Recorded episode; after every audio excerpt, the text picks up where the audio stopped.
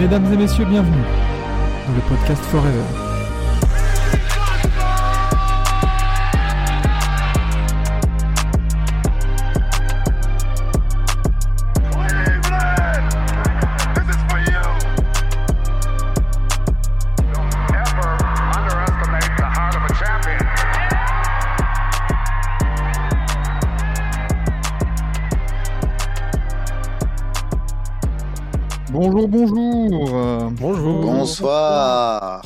À tous ceux qui écoutent ce sixième épisode du podcast Forever.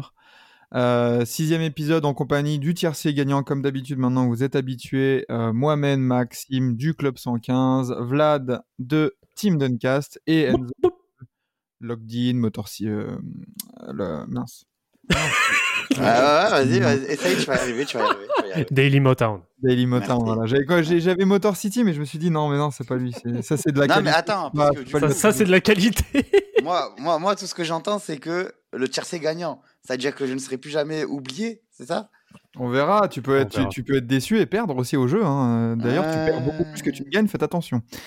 Mais euh, du coup, se dire c'est gagnant avec un invité et, euh, et un invité international. Là, on fait dans le, dans le Mr. Worldwide. Mr. Worldwide, Mr. 305. Exactement. Non, c'est pas 305 pour le coup, mais. On, on accueille, euh, on accueille Quentin de Dallas, Dallas Mavs FR. Euh, bonsoir euh, Quentin. Bonjour pour toi du coup, qui, vu qu'il y a 7 heures de décalage horaire. Comment vas-tu? Bonsoir à vous, ouais, tout va bien, tout va bien. Effectivement, 7 heures de, de décalage, mais, euh, mais euh, un plaisir d'être avec vous. Et euh, ma foi, on va voir euh, si ce tiercé gagnant est, est, est performant et, et qualitatif, parce que ça a Mm. parlé de, de Motor City. effectivement, ça c'est de la qualité, ça. hein, donc, euh, Ouais, Winston dans le autres. Ah oui. Tout à fait. Exactement, bah écoute, eh, c'est l'ambition, on est là pour ça et euh, bah, on est parti pour, euh, pour une, une heure, une heure et demie, on sait comment ça se passe, hein. on part sur une heure et puis finalement ça, ça dérive un peu. Euh, une petite heure d'analyse euh, NBA sur ce qui s'est passé cette semaine avec euh, bah, des petits morceaux choisis, avec les, les différentes catégories, les différentes sections, maintenant vous en avez l'habitude. Et, et ben sans plus attendre, on va passer aux, aux quatre actus de la semaine.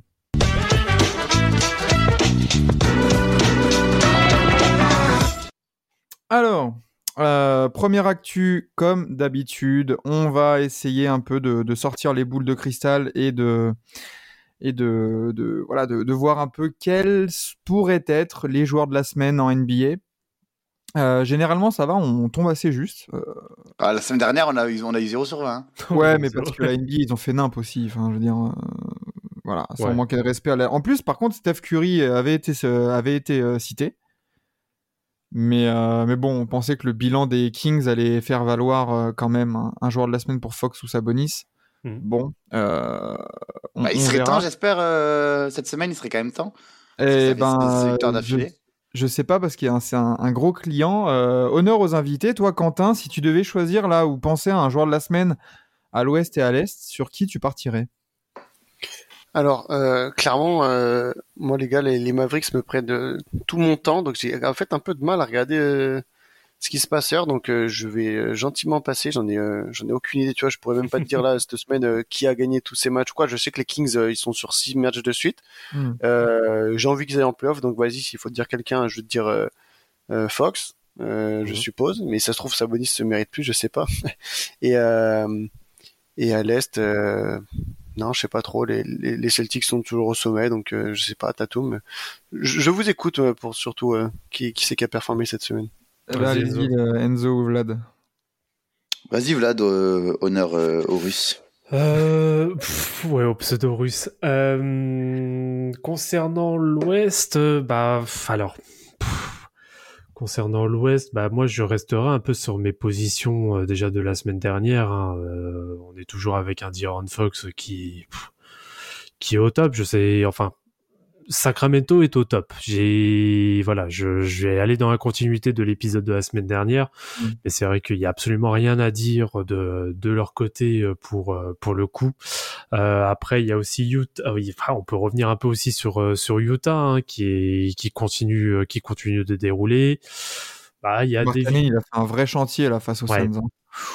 Bah, c'est ça. Mark, Mark Cannon. Alors après, à côté, t'as aussi euh, Devin Booker qui fait aussi pas mal de chantiers Mm. euh, sur cette semaine, hein, parce que contre Utah, je crois que c'est quoi, c'est 48 ou 49 qu'il met? Je sais plus exactement. Euh, 49, il me semble.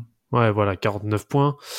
Donc euh, bon, c'est ouais, voilà, ce serait soit Booker, soit soit Markkanen ou éventuellement euh, Fox. Moi, je resterai quand même sur euh, sur Fox parce que t'as au moins le bilan le bilan collectif qui va avec. Hmm. Euh, concernant l'est, euh, alors l'est, je suis un peu plus un peu plus mitigé. Moi, je ah, Indi- Indiana quand même, ça ça joue toujours pas mal. Euh, Ah, Tyrese ça, Haliburton c'est- fait une bonne semaine. Hein. Soit tu récompenses les Celtics qui vont approcher là bientôt euh, petit à petit les 10 wins de suite. Mm. Euh, ils, sont- ils, ont- ils sont sur 9 victoires de suite. Soit tu récompenses voilà, ouais, les, les Pacers qui sont sur 4 victoires de suite, mine de rien.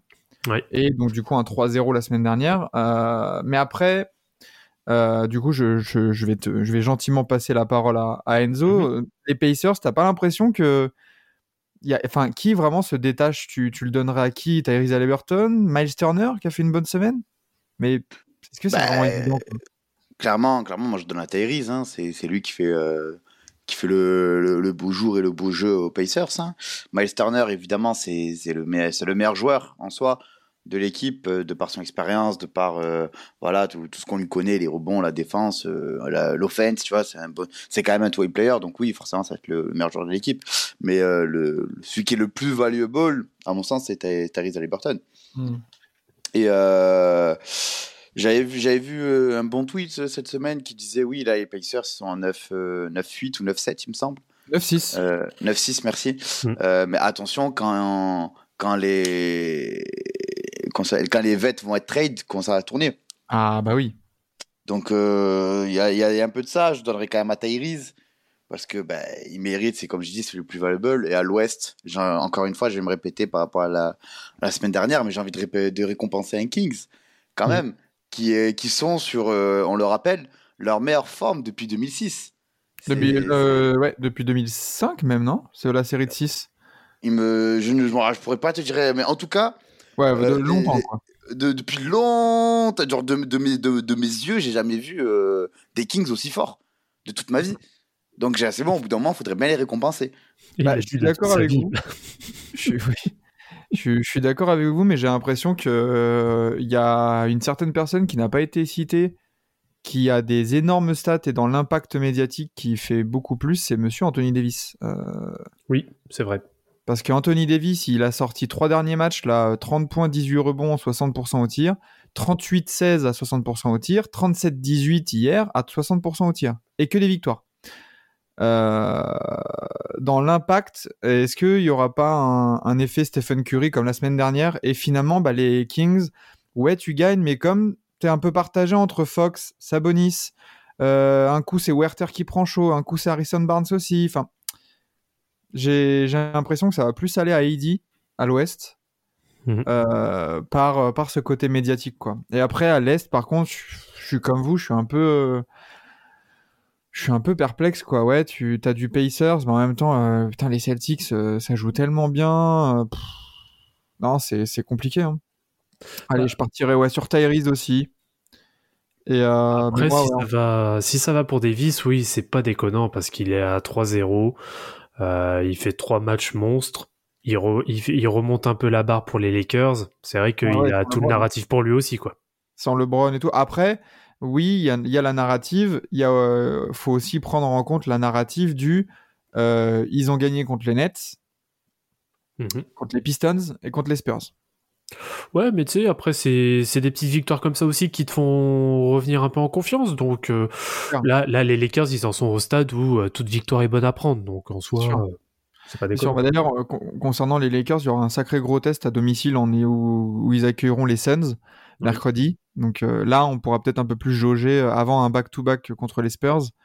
Voilà, un peu dans, dans, dans ce. Putain, ils vont jouer trois fois en quatre jours les Spurs. Quoi. Ok, d'accord. enfin bref. Euh, ouais. Sinon, euh, à l'ouest, ouais, un Kings. Qui est-ce que qui pourrait être Bah, pff, t'as du Warriors Bucks. aussi, hein, mine de rien. Euh, bah, pff, Bah, si Steph bon, Curry l'a eu la semaine dernière.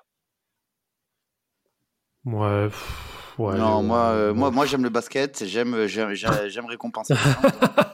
Oh, toi, toi, on va tomber dessus là. T'es fan, fan des Pistons, mais t'aimes le basket, toi, c'est bizarre. Bah attends, on n'a pas, on n'a pas encore parlé des tops et des flops. Tu peux arrêter de spoil un peu au bout d'un moment? Alors c'est vrai que bon, ouais, pff, ouais, non, moi les Warriors euh, sur cette semaine, euh, pff, pas grand Moins chose dire. impressionnant, peut-être. Ouais. Hmm.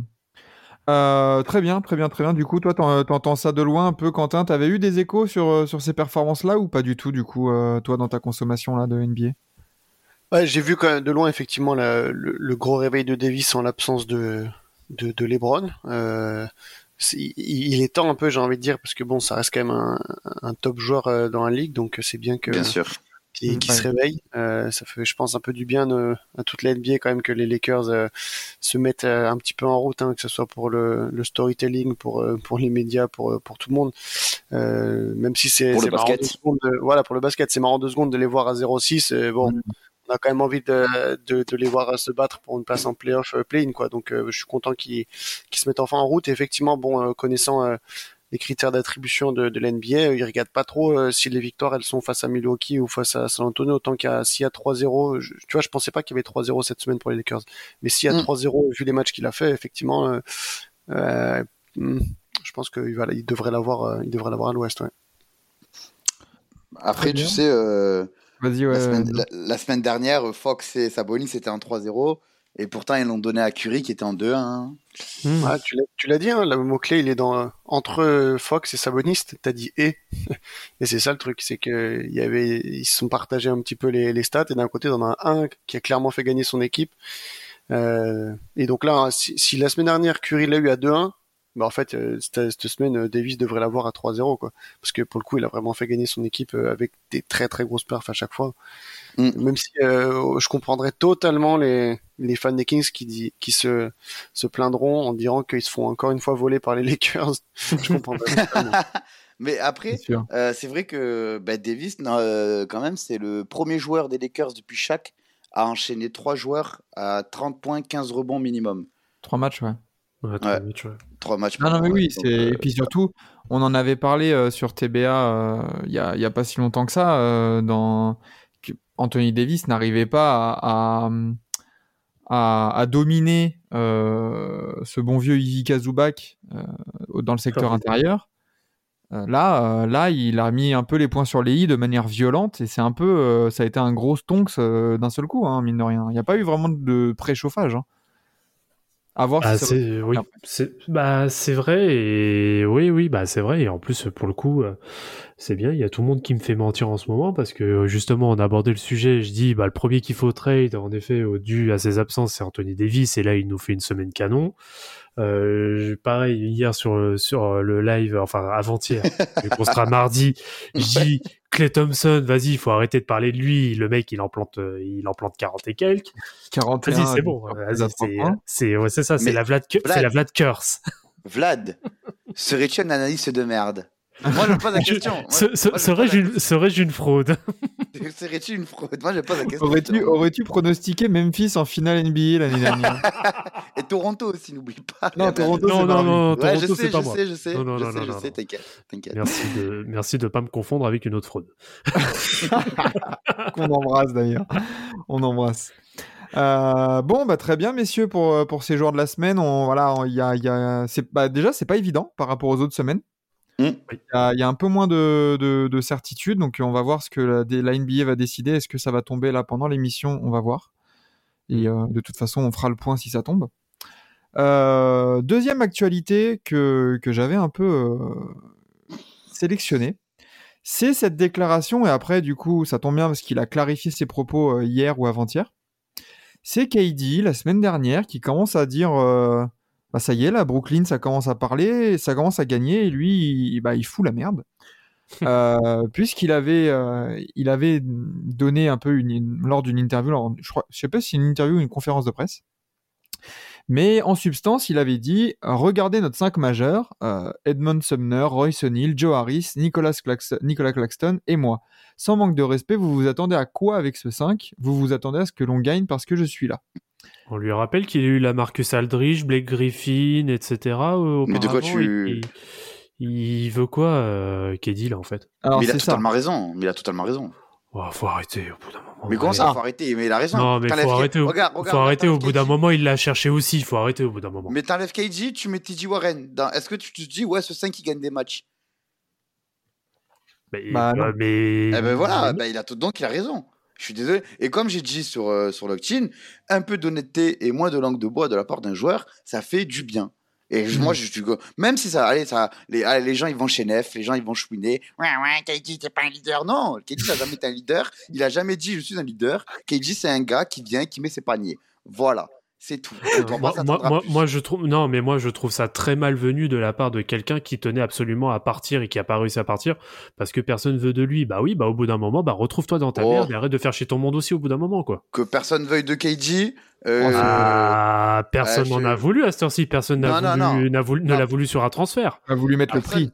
Voilà, il voilà. a voulu admettre le prix bah oui mais Bah oui, quoi qu'il en est oui Mais après aussi, autre bon, qui est débat parallèle qui, est, qui n'est pas le débat parallèle que vous croyez, mais euh, qui avait euh, le, le qui avait les fonds suffisants pour avoir KD aussi C'est ça la Ah, question. sa- sachant que KD, euh, je vais dans ton sens, Enzo, à partir du moment où euh, Rudy Gobert part pour euh, 27 000 pics de draft, 4 joueurs, Exactement, euh, exactement. et, et le exactement. rein du propriétaire de Exactement. Minnesota, euh, KD, euh, faut, faudrait donner euh, toute Mais une exactement, mais bien sûr. Et, et je suis sûr et certain que si Rudy Gobert ne s'était pas fait trade, KD aurait été trade. Parce que le prix aurait été totalement différent. Et même, il me semble que c'est Vosges lui-même en podcast qui avait dit que le trade de Rudy Gobert a déréglé tout le marché. Ah bah oui, et puis celui de Mitchell aussi dans la foulée, hein, mine de rien. Donc, Vu ce que euh, ça- donc voilà, ce que ça donne pour Gobert euh. Je... Ouais, mais ça, c'est un autre débat, ça encore. Ça, c'est un autre débat. Et pour ceux qui, ceux, qui, ceux qui pensent que je suis une fraude, allez voir les previews qu'on a fait sur Timberwolves. Mais, voilà, mais Voilà. du coup, oui mais du coup, pareil euh, pour une fois je pour- peux me revendiquer comme non fraude voilà. Pour revenir au sujet, pour revenir au sujet, KD a 100% raison. KD a été 100% honnête. Et les, les bons résultats des Nets ne coïncident qu'à une seule chose, le bon retour de Ben Simmons. Aussi. C'est le, seul facteur X qu'il y a eu entre les Nets puent la merde et les Nets à trois victoires d'affilée. C'est le seul facteur X. Donc, au Alors, bout d'un du moment, coup- quand. je, je- attends, excuse-moi, je, je, je monopolise la parole, mais je rappelle que, en dehors de Ben Simmons qui revient et de Kyrie quand euh, il fait pas des dingueries hors terrain, le deuxième meilleur joueur des Nets s'appelle Watanabe. Donc, Mm. on va remettre tout ça dans le contexte aussi. C'est bon. Euh. D'ailleurs- Watanabe, qui est le, je crois, le Meilleur shooter, ouais. le, le Meilleur meilleur shooter à shooter trois à 3 points en pourcentage, ouais, de la ligue. Et, euh, et du coup, KD a, a voulu clarifier ses propos euh, dans, dans son podcast euh, en disant, donc du coup là je vous, je vous cite un peu la traduction qu'il y a eu. Mon intention au départ était de protéger mes coéquipiers des attentes des gens. Après une bonne période, on a perdu contre les Lakers et les gens ont donné l'impression que le ciel nous tombait sur la tête. Donc ce que j'ai voulu dire, c'est qu'il fallait voir la progression de notre équipe et le fait que les gars étaient montés en régime. J'ai cité leur nom en parlant des rôles qu'ils devaient avoir. J'ai même oublié Joe, Joe Harris, qui revient d'une saison blanche. Tout le monde est en train d'étendre sa panoplie et il y aura des hauts et des bas. Et là, je veux bien euh, être d'accord avec lui dans ce qu'il dit là. Mhm. En mode, c'est bon, euh, faut pas non plus. C'est pas parce que euh, les, Nets commencent à gagner 2-3 matchs d'affilée qu'il faut déjà. Et on sait que ça va arriver parce que à l'heure de Twitter et, et du putaclic et tout ça, euh, trois victoires d'affilée et ils vont gagner contre les Celtics et, les Suns en back-to-back. Tout le monde va dire euh, oh là là, ça y est, les Nets, c'est favori pour le titre. Et euh, je pense qu'il a voulu un peu éteindre les ardeurs des gens avec, euh, avec cette déclaration. Quoi. Mais tu Euh. vois, moi, c'est ça, moi, qui me qui m'insupporte avec Eddie. Désolé, on va on va penser que je fais du bashing sur lui, mais toutes ces déclarations, elles sont maladroites au possible. Il est toujours Mm. obligé d'avoir à se justifier derrière dès qu'il fait la moindre déclaration. C'est ça. Et du coup, je voulais, je voulais savoir, toi, toi Quentin, qui est, qui est aux États-Unis, du coup, qui est sur Dallas, et euh, qu'est-ce que, du coup, est-ce que tu en avais entendu parler de cette déclaration? Qu'est-ce qui avait été dit un peu euh, par, par chez toi, là, à Dallas? Euh, alors oui, oui, bah, évidemment, de toute façon, ça, ça a beaucoup fait parler. Après, euh, moi, je regarde pas les chaînes euh, d'actualité américaines, donc euh, clairement, je me, euh, ma source d'information principale, ça va plutôt être les journalistes euh, sur Twitter. Donc, je pense que euh, de ce point de vue-là, on a un peu les mêmes sources. Euh, moi, je suis un peu, enfin, plutôt d'accord avec euh, Enzo dans le sens où euh, euh, de l'honnêteté fait du bien. Euh, je trouve que le fond de, de ce qu'il a voulu dire était effectivement euh, euh, très bon. Euh, par contre, la forme euh, a été assez euh, désastreuse et c'est pour ça que derrière il se justifie et sa justification euh, est, euh, est très bonne. Euh, il a raison dans le sens où euh, bah, le roster des Nets euh, cette euh, cette année avec bah, les blessures euh, qu'il y avait ou les suspensions, euh, il faut pas trop trop euh, en espérer. Et euh, bah, j'aime bien qu'ils prennent euh, la parole là-dessus euh, mais bon comme vous l'avez dit c'est pas du tout un spécialiste euh, pour faire des déclarations et il a été euh, plus que maladroit parce que sa déclaration donne l'impression qu'il il descend ses coéquipiers. Bien et je sais pas du tout comment ses coéquipiers l'ont pris. Est-ce qu'il en a parlé direct avec eux dans, dans les vestiaires ou sur leur groupe WhatsApp ou je sais pas quoi. Euh, pour moi c'est plus ça le, le danger. Donc euh, moi, je la, la première fois que j'ai lu, je pense, que j'ai les mêmes réactions que tout le monde en disant, euh, c'est une phrase qu'il a vraiment dit ça ou euh, parce que bon, on, se, cro- on, on croirait retrouver le quand il s'était trompé de burner account et qu'il avait dit, euh, vous pensez vraiment que KD peut gagner avec juste Westbrook et entouré de ses chats? Il avait dit en, en anglais those cats Oui. là. Donc voilà, du, du KD dans le sens où euh, la forme, il est toujours aussi mauvais, mais par contre dans le fond, c'est c'est quand même intéressant. Euh, J'aime, euh, j'apprécie le NT qu'il a, et puis bah là, son rattrapage qu'il a fait euh, est très bon, mais bon, c'est dommage qu'il faille se rattraper, euh, se rattraper à chaque fois. C'est ça. Mais après, globalement, je suis quand même d'accord dans le sens où, où bah ouais, quand tu compares les les équipes de les autres équipes de l'est et du coup, je vais plutôt utiliser le mot collectif de l'est. Bah ouais, les, les Nets ne sont pas font pas partie des, des favoris et c'est ce qui et je pense que c'est ce qu'il veut remettre sur le papier en disant bah, on n'est pas on n'est pas favori, on est plutôt le le Un dark le- horse, un peu outsider, hein. Voilà, c'est ça. On est un, on est un outsider, on est un, un dark horse et on a toute la saison pour apprendre à, à travailler, euh, à construire ce, ce collectif pour euh, aller loin en playoff. Mais euh, aujourd'hui, euh, on fait pas partie des des des, des, des favoris. Euh, les, les Bucks ou les Celtics ont euh, un ou deux trains d'avance euh, sur nous en termes de, de collectif. Quoi. C'est ce qu'il voulait dire. clair. Parce que quand au niveau de la continuité, les Nets, faut pas, faut aussi euh, pas oublier parce que c'est drôle de taper, comme tu disais, euh, Quentin, c'est drôle de taper sur certaines équipes, mais bon, euh, au final, faut quand même avoir du recul. Les Nets, il y a quand même un collectif qui a été chamboulé cet été. Tu vois, il y a eu des arrivées. Bah, Royce O'Neal, il vient d'arriver. Faut réintégrer Joe Harris. Faut accueillir. Bah, tu vois, il y a Yuta Watanabe. euh, c'est c'est un mec qui est arrivé cet été aussi. Il y a eu le licenciement de Steve Nash. Enfin, il y a eu les problèmes avec Kyrie Irving. Donc c'est vrai qu'en en termes, comme tu dis, Quentin, de, de collectif, de continuité, on peut pas trop les, les comparer avec les autres grosses euh, écuries de l'Est. Parce que parce qu'ils ont jamais pu travailler sereinement pour le moment. Mais que voilà, faut pas s'enflammer. Ils ont gagné deux matchs de suite, la Portland et les Grizzlies. On va voir euh, du coup de, dans la nuit de mardi à mercredi là contre les Sixers ce que ça va donner. Bon, des Sixers qui n'auront pas euh, maxé ni Harden ni Embiid ni, ni tout le monde finalement. Donc voilà, et on va peut-être plus les juger le lendemain contre les Raptors. Là, ça va être un vrai test et, euh, et on pourra peut-être tirer des conclusions euh, vers, vers le mois de décembre, vers, vers le Christmas game un peu. Ouais.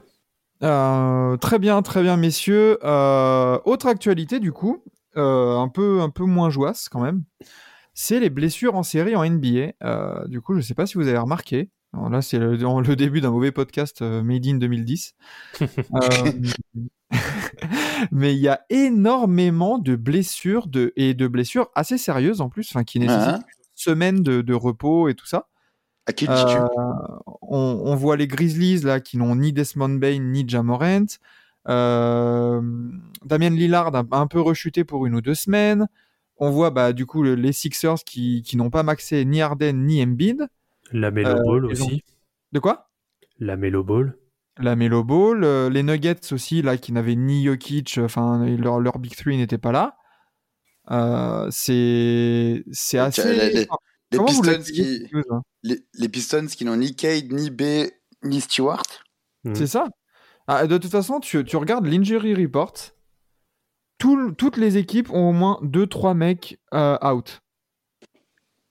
Bah, c'est vrai que ouais, toutes les équipes ont. Ouais, ouais, toutes les équipes a quelqu'un dans sa liste. Alors, je, je parle même pas du 8. Presque toutes les équipes. Le, la, la liste euh, des la liste des blessures au hit, c'est juste euh, incroyable. Euh, Orlando aussi, c'est pas mal. Philadelphie, il y en a quelques-uns, mais c'est vrai que ouais, toutes les équipes, même euh, Toronto aussi, euh, c'est vrai que toutes les équipes ont au moins une à deux. C'est même deux blessures minimum. Non, il y a, il y a que Dallas qui a Maxi Kleber, c'est tout. Ouais, ça va. Tu tu t'en sors bien, Quentin, tu vois. Bon, Mais euh, Maxi a Kleber, aussi. qui, a, qui n'a que Luke Kennard et, des Bol George en day-to-day. Allez. Ouais, mais sinon, c'est deux blessures minimum par équipe. Ah ouais, ouais. Non, non, c'est- comment, comment vous, le, vous l'accueillez cette news là un peu? C'est, c'est inquiétant pour la suite parce que c'est vrai que la saison a, re- a repris depuis à peine Bah, un mois et demi. Moi, Et- euh, j'ai une, une réponse toute faite. Adam Silver, assassin, tout simplement. Euh, je prends l'équipe, de- je prends l'exemple de l'équipe que je connais le mieux, à savoir les Pistons. Euh, je crois qu'on a dû jouer 6 ou 7 back-to-back déjà, Dès, en, en- voilà un, un mois de compétition. On en est euh, déjà quasiment à, à presque une vingtaine de matchs joués. En, en- en- encore une fois, je répète, en plutôt plus, plus ou moins un mois. C'est vrai que c'est vite là. hein. C'est, pour moi, pour, en tant que, que Pistons, qui suit tous leurs matchs, je trouve que le rythme est hardcore. Et hardcore. Et tu vois, quand je vois Kate Cunningham qui a une fracture de fatigue, je suis pas étonné. Je suis pas étonné. Je me dis, euh, putain, mais quel, euh, quel assassin ce Adam Silver. Oui, parce que Moi, là, je- du coup, on, on parlait pour euh, Kate Cunningham au cas où de ne même plus rejouer de la saison. Ah, mais c'est exact, c'est exactement, euh, c'est exactement ce qui se, ce qui se dit, hein, parce que hum, là, on parle d'une, on parle d'une opération pour lui, et euh, les deux derniers joueurs majeurs à avoir eu une stress fracture, du coup, une fracture euh, de fatigue, c'était T.J. Warren, qui n'est plus un basketteur depuis la bulle, et, euh, et, Za- et Zion Williamson, qui a fait euh, une saison et demie blanche. Ah ouais, non. Ça fait peur, ça fait très peur. Moi, je te mens pas que je me chie dessus. Actuellement, je me chie dessus. Non, mais c'est sûr, c'est sûr. Mais du coup, tu vois, on parlait même de- du manque, entre guillemets, de blessures à Dallas, mais faut pas, enfin, faut pas oublier non plus que vous n'avez pas eu Luka Doncic pendant quelques matchs aussi, vous, euh, à Dallas. Euh, si, si, non, non, Luka Doncic était disponible sur tous les matchs, sauf euh, cette semaine, mercredi, on l'a reposé. Mais Ah oui. euh, non, non, il a joué tous les matchs. Ah ok, je crois que c'était un- une petite, une petite alerte pour ça qu'il avait été, qu'il avait été mis au repos justement. Mais, euh, mais oui, et toi Vlad là-dessus, tu partages l'avis d'Enzo, c'est, inquiétant, c'est de la faute du calendrier surchargé ou juste, euh, bah, juste la faute à pas de chance limite? Euh, bah, je pense que c'est un peu, euh, c'est un peu un mix. Après, ce qu'il faut aussi prendre, euh, prendre en compte, et ça, on le remarque de toute façon déjà depuis, depuis quelques années. Je pense que, alors, en effet, il y a le cas du calendrier qui est aussi, je pense, à, à remettre en question. Euh, parce que c'est vrai qu'il y a quand même un gros déséquilibre entre les différents calendriers euh, des, des différentes équipes. Ça, c'est un premier point. Après, bien sûr, euh, ça c'est le cas tous les ans. Forcément, il va y avoir des gens qui vont être, enfin, il va y avoir des équipes qui vont être plus avantagées que d'autres à certains moments de, de la saison. Mm. Euh, après, bah, je pense que c'est juste symptomatique bah, du, du jeu, euh, du jeu tout simplement et euh, du, du basket, du basket, on va dire moderne, en tout cas de ces dernières années, où les les organismes sont, en tout cas, c'est mon avis, euh, beaucoup plus sollicités euh, qu'à l'époque, car on est sur un jeu qui est beaucoup plus athlétique, qui court beaucoup plus. Faut voir notamment avec l'évolution, euh, La l'évolution de la pace au vu, euh, au fur et à mesure des années. Et puis, euh, oui, et après derrière, avec l'enchaînement d'un calendrier qui est pas forcément super simple, avec les voyages, etc. Euh, c'est très très très compliqué pour les organismes pour euh, pour récupérer même si euh, à côté il y a toutes les dernières technologies en termes de en termes De récupération et de ça. récupération, voilà, exactement. Bah, au bout d'un moment, oui, bah, t'as le, t'as le corps qui lâche et c'est, c'est normal. Mais je pense que malheureusement, bah, ça fait partie aussi de l'évolution, euh, de l'évolution du jeu et c'est, c'est pas pour rien, c'est pas anodin que euh, le que le sujet euh, de la saison à 82 matchs est remis en question depuis euh, depuis quelques années même si on va dire il y a les vieux de la vieille qui sont là ouais mais euh, à l'époque les Jordan etc ils faisaient bien 82 matchs à l'année mais c'est pas du tout le même jeu que maintenant. Donc Oui. c'est pas comparable. Moi, je, moi, ce que j'ai une autre solution, qui est 82 matchs, c'est élargir le roster, Mhm. simplement. Je pense qu'en élargissant le roster, tu peux permettre, euh, tu peux te permettre de faire plus de turnover dans tes rotations, surtout en saison régulière. Tu vois, même juste en signant un, un joueur de, de plus ou de moins, enfin de plus, pardon, euh, tu peux permettre déjà des changements, un ou deux, tu vois. Donc je pense que ça, ça peut être une solution qui, qui, qui ravit tout le monde. Et euh, tu vois, je prends par exemple le cas d'un d'un Isaiah Thomas, qui aujourd'hui n'a pas de contrat. Euh, je pense que le, que le DGM aimerait bien le prendre, mais se disent, putain, le gars, il va quand même me prendre une place dans le roster. Mhm. Pareil pour un Dwight Howard, pareil pour un Carmelo Anthony, tu vois, c'est des gars comme ça où tu te dis, ouais, il pourrait quand même faire partie de, de, de- d'effectifs, mais à cette limite de roster. Donc, juste élargir à 16 ou 17 euh, contrats actifs, ça permettrait plus de turnover et donc moins de temps de jeu. Je suis pas trop. Je, je suis pas là, tu vois, je, je vais pas aller dans ton sens parce que, tu vois, tu prends l'exemple de, de Carmelo, de Carmelo Anthony, non, de, bah, peut-être aussi de Carmelo Anthony, tu vois, ça, peut s'appliquer, mais Isaiah Thomas avec le GM qui dit, ah ouais, il va prendre une place dans mon spot, mais en fait, même si tu donnes 17 places au lieu de 15, ça se trouve, la réflexion du GM va être pareille. C'est-à-dire, bah oui, il va me prendre un place dans le, dans, le roster une place dans le roster que je peux attribuer à quelqu'un qui va me, qui va contribuer un peu plus ou qui va plus me servir. Donc, je suis pas, je suis pas vraiment sûr. Moi, je pense que c'est vraiment plus, euh, tu vois, c'est la saison euh, post-Covid, là, où ils avaient fait 72 matchs. Mhm. Bah, tu vois, pourquoi pas?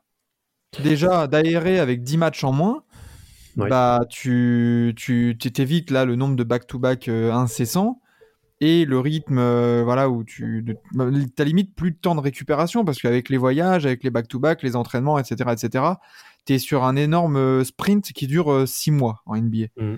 Mais vous Donc, savez que, euh, en vrai, il n'y a pas tant d'entraînement que ça. euh, Non, c'est surtout, c'est surtout en pré-saison, après les, après Mm. les entraînements Mm. qu'ils ont entre les matchs, c'est plus du shooting. Oui, voilà. exactement. Mais bon, du coup, ça te met quand même en rythme, tu vois. Genre, c'est pas euh, tu, passes ta journée chez le kiné ou, ou tu te fais masser ou quoi, tu vois. T'es t'es quand même t'es mis à disposition. Et, euh, et c'est ça qui, qui, voilà, qui provoque un peu ces, ces blessures. Parce que quand tu vois les blessures, certes, il y en a beaucoup, mais ça concerne beaucoup de joueurs importants. Mm. C'est que tu as, pris, t'as pris l'exemple du hit euh, euh, Vlad. Oui. C'est que le hit, tu as carrément un 5 majeur qui est pas là. Ah oui, oui, bien sûr. C'est bon, et là il y a Tyler Hero là qui, qui vient de se faire la cheville. Jimmy Butler est toujours out, le genou. Euh, bon, Udonis Aslem, on, on le compte pas. Mais voilà, t'as toujours du Oladipo, Yurt Seven, euh, Duncan Robinson day to day, Game Vincent pareil. Enfin, c'est là le match contre Washington, le 5 majeur de, de Miami, c'était terrible. hein. Ah, il y avait que Kyle Lowry, hein. Il y avait que Kyle Lowry et quatre plombiers quoi. C'était c'était nos artisans du talent là. hein. C'était il y avait Caleb Martin, Haywood A. Smith, Nikola Jovic, Kyle Lowry, Max Truss. Voilà. et les deux remplaçants c'était Orlando Robinson et Jamal Kane. Oh, ça vend du rêve, ça. Ah bah Orlando Robinson, je peux dire que ça c'est un bon blaze euh, bien touqué. Ouais, c'est ce que j'allais dire. Bien, saison 2032-2033 là quand tu génères toutes les, tous les effectifs, c'est nickel. Tout à fait une saison où c'est euh, Tyrese Proctor le MVP. Exactement, ouais, non, non. mais- Ah, c'est- euh, ouais, c'est- bah moi j'aimerais bien avoir ton ton avis à Quentin euh, justement sur euh, sur ce sujet-là. Euh, au vu justement bah, de je pense que tu tu regardes quand même un petit peu la la presse euh, la presse locale. Est-ce que euh, justement ce type de sujet est plus ou moins remis en question euh, d'un point de vue justement euh, vraiment proche de, de la ligue euh, parce que on parle maintenant d'un éventuel tournoi à mi-saison euh, voilà Ah oui, de oui. toutes les de toutes les inventions là de euh, de notre cher euh, Adam Silver toi de, Adam- de ton Adam côté Argent. comment comment comment ouais voilà comment comment de ton côté la, la chose est, est perçue? Est-ce que tu as un aperçu de ça? Euh, bah déjà, comme on l'a dit, euh, pour l'instant, nous les Mavs, on est assez euh, épargnés euh, par les blessures. On a juste euh, Kleber qui a fait une une grosse chute euh, en voulant contre, euh, contrer euh, un, un joueur des Clippers, mais sinon on n'a pas de de blessure. Nous, notre sujet, c'est vraiment juste euh, arriver à ménager euh, Luka Doncic pour pas qu'il qu'il soit cramé en avril. Après, de manière plus globale, bah, sur sur ce sujet-là, je pense quand même que le facteur de la faute à pas de chance est est quand même important là-dedans parce que bah, d'un point de vue calendrier, enfin je sais pas exactement Enzo ce que tu voulais dire par rapport au back-to-back et tout, mais euh, il y en a moins euh, d'année en année que ce qu'on avait genre il y a, il y a 10, euh, 10 15 ans. Euh, L'argument par contre du jeu qui s'intensifie, euh, ça je peux l'entendre. Euh, ou aussi celui qui avait l'euro là dernièrement, mais bon, on voit qu'il y a quand même pas mal de joueurs américains qui sont aussi blessés, Oui. donc je pense pas que ça ait joué tant que ça. Donc je pense qu'il y a aussi malheureusement beaucoup euh, facteur de la faute à pas de chance là-dedans. Et euh, et pour revenir sur l'argument d'augmenter les rosters, euh, bah de 1, ça a déjà été fait il y a 2-3 ans de passer de 15 à 17 avec les contrats toués, et de 2, bah en fait on se rend compte que aujourd'hui même avec des, rosters avec 15 joueurs, on a tous dans nos rosters euh, des mecs euh, qui ont zéro minute euh, dans chaque match, un ou deux mecs qui au final voient, voient jamais le match même quand il y a du, turnover, quoi. À part effectivement dans les fins de garbage time. Enfin, nous à Dallas, ça va être Théo Pinson, par exemple, euh, euh, Mm. qui qui va pas faire euh, une seule minute. Donc je sais pas effectivement si si ça changerait grand chose. La solution pour ceux qui effectivement veulent qu'on on réduise ça, euh, pour moi, c'est tout trouvé, c'est de réduire les le nombre de matchs. Je suis pas forcément pour, mais juste euh, si, pour, si on est dans cette optique-là, c'est la, la solution, c'est de réduire réduire le nombre de matchs et de manière globale. De toute façon, les l'intérêt des gens est tellement comment dire peu élevé pour certains matchs parce que tu sais qu'il y en a 82 au final que ça changerait pas grand-chose pour euh, pour euh, les, les gens en général que tu de passer de 82 à 72 mais par contre c'est juste un point de vue euh, financier. Bah oui euh, la perte elle serait quand même euh, euh, très importante. T'enlèves euh, moins de 10% donc euh, tu enlèves à tout le monde moins de 10% de revenus euh, que ce soit les, les propriétaires ou les joueurs euh, pas sûr euh, pas sûr qu'ils soient d'accord tu vois. Donc euh, c'est un sujet qui est sensible. Euh, après je pense que euh, on n'arrivera pas à trouver une solution euh, ben, aussi, euh, aussi facilement que ça. Il y aura toujours des, des, des joueurs qui sont blessés. C'est le cas de toute façon après hein, dans tous les sports. hein, il y a des blessés. Euh, voilà. Moi, j'ai pas de, de réponse exacte à pourquoi est-ce qu'on attend de, de blessures sur ce début de saison. Euh, je pense que ouais, il y a le facteur chance, enfin malchance plutôt, qui, qui, qui joue beaucoup, mais euh, je peux me tromper. Après, euh, tu vois, je ferais bien un petit parallèle aussi avec le, le foot, là où on a vu avec Oui. l'incorporation de la Coupe du Monde que le calendrier avait été hyper resserré et que justement, il y avait eu pas mal de grosses blessures, de blessures récurrentes de, de- de joueurs importants. Euh, et mine de rien, ça se trouve, c'est c'est un peu la, la même euh, la même cause, quoi. C'est euh, des matchs tous les deux trois jours là pour les footeux. Euh, et pas de temps de repos et une compétition en plein milieu et ça et ça nique tout et tu vois quand Vlad tu tu parles du tournoi de mi-saison, c'est C'est ça, va falloir aussi. Et, et là, tu vois, euh, bon, euh, oui, euh, Adam Silver et tout ça, tous les décisionnaires, euh, les décideurs, tu vois, enfin, ils ont, ils ont une, une part de responsabilité. Mais, mais à un moment donné, l'association des joueurs, elle se touche la nouille ou ils vont un peu dire euh, merde, euh, on a marre d'être blessés, on va avoir une réflexion pour nous protéger aussi. Attends, attends, on va, on va voir le début de saison 2023. Je pense qu'on va rigoler. Alors, juste les gars, par rapport au tournoi de, de dont on parle là, vous savez que Il est incorporé au match, oui. voilà, il est incorporé au calendrier. hein. Il, en fait, il va juste avoir euh, un ou deux matchs euh, supplémentaires pour euh, pour, Pour une ou certaines deux équipes. qui, qui Ouais. vont euh, qui vont loin dans le, dans le tournoi. Mais en fait, c'est juste, on va dire, ah bah tiens, aujourd'hui, ce match-là, il compte pour le classement tournoi. Ce match-là, il compte pour le classement tournoi. Donc après, c'est un total autre sujet de dire est-ce que c'est bien ou c'est pas bien ce, ce tournoi. Mais en termes de fatigue additionnelle, euh, c'est assez. Euh, euh, bah, Bah, c'est- enfin, c'est pas ça vraiment rajoute- euh, un Ça te argument rajoute des pour moi. matchs. Ça te rajoute des matchs à enjeu. Tu Ouais. rajoutes, voilà, tu rajoutes de la pression et forcément, plus tu as des matchs à enjeu, plus tu vas le prendre euh, bah, moins à la légère. Donc, du coup, tu vas plus te dépenser. Enfin, ça fait pas de match en plus, mais comme tu, comme dit Enzo, c'est des matchs à enjeu. Donc, on voit bien qu'en playoff, euh, les matchs à enjeu, ça, ça pèse, ça use. Donc là, j'imagine pas au cas où en mode, euh, bah tiens, là ouais, ce, jeudi, là, le, Dallas Pels, par exemple, euh, bah là, il compte pour le tournoi de machin. Mais genre euh, là, du coup, ça va être un. Enfin, tu, vas avoir un Luka Doncic qui va jouer. Après, tout dépend de si les franchises jouent le jeu aussi. Ah, ça m'étonnerait, hein. Ça, je pense que ça va faire comme une Nation League, tu vois. Voilà, c'est finalement, ça se trouve, Bah, oui, c'est un match à enjeu, mais Luka Doncic, c'est pas pour ça qu'il va jouer 43 minutes par match, tu vois. genre. Bah, si euh, vraiment une, il, il parlait de mettre une récompense financière pour les gagnants, je crois, je sais pas si c'est adopté. Ouais, ou c'est pas. ça. C'est Mais ça. si clairement euh, il y a une, une récompense financière au bout, euh, je- moi je suis prêt à parier que les gros joueurs, euh, bah, eux ils s'en foutent de l'argent, mais par contre ils vont vouloir euh, gagner pour leur euh, pour leur coéquipier, parce que s'il y a effectivement euh, 500 000 ou euh, 1 million euh, de, de dollars qui, qui est par tête pour ceux qui gagnent, et ben faut se dire que 1 million pour euh, des joueurs de fond de banc ou quoi, euh, c'est comme si tu prends, euh, c'est pas un 13e mois quoi, c'est 6 mois de salaire en plus et les et les leaders vont vouloir gagner pour euh, pour leurs joueurs. Donc moi je pense que ça va être pris euh, au sérieux et ce qu'on risque de voir et qu'on on note depuis euh, cinq ans, il me semble qu'on a une recrudescence, c'est le nombre de matchs où on a une la star euh, qui est reposée. Là ce soir les Mm. Warriors y reposent euh, leur cadre. Face à Houston, on a reposé Luca et je pense que c'est ce qui va arriver euh, de plus en plus et c'est une solution euh, bah, qui est assez Oui, simple mais- plutôt, Bah, plutôt bah, pas, trop, hein. Pas trop, parce que je reprends les paroles de, de Kobe Bryant. Kobe Bryant, il disait, ouais, moi, je veux jouer tous les matchs, parce que tant il y a une daronne qui se casse le cul au travail, qui économise depuis 8 mois pour amener son fils voir un match de Kobe. Et euh, pile ce match où il arrive, ben, Kobe il est en load management. Et euh, tu vas me dire c'est anecdotique, on s'en fout, mais pas tellement non plus. Hein, je te mens Ah, pas. c'est là où- Moi, je vais...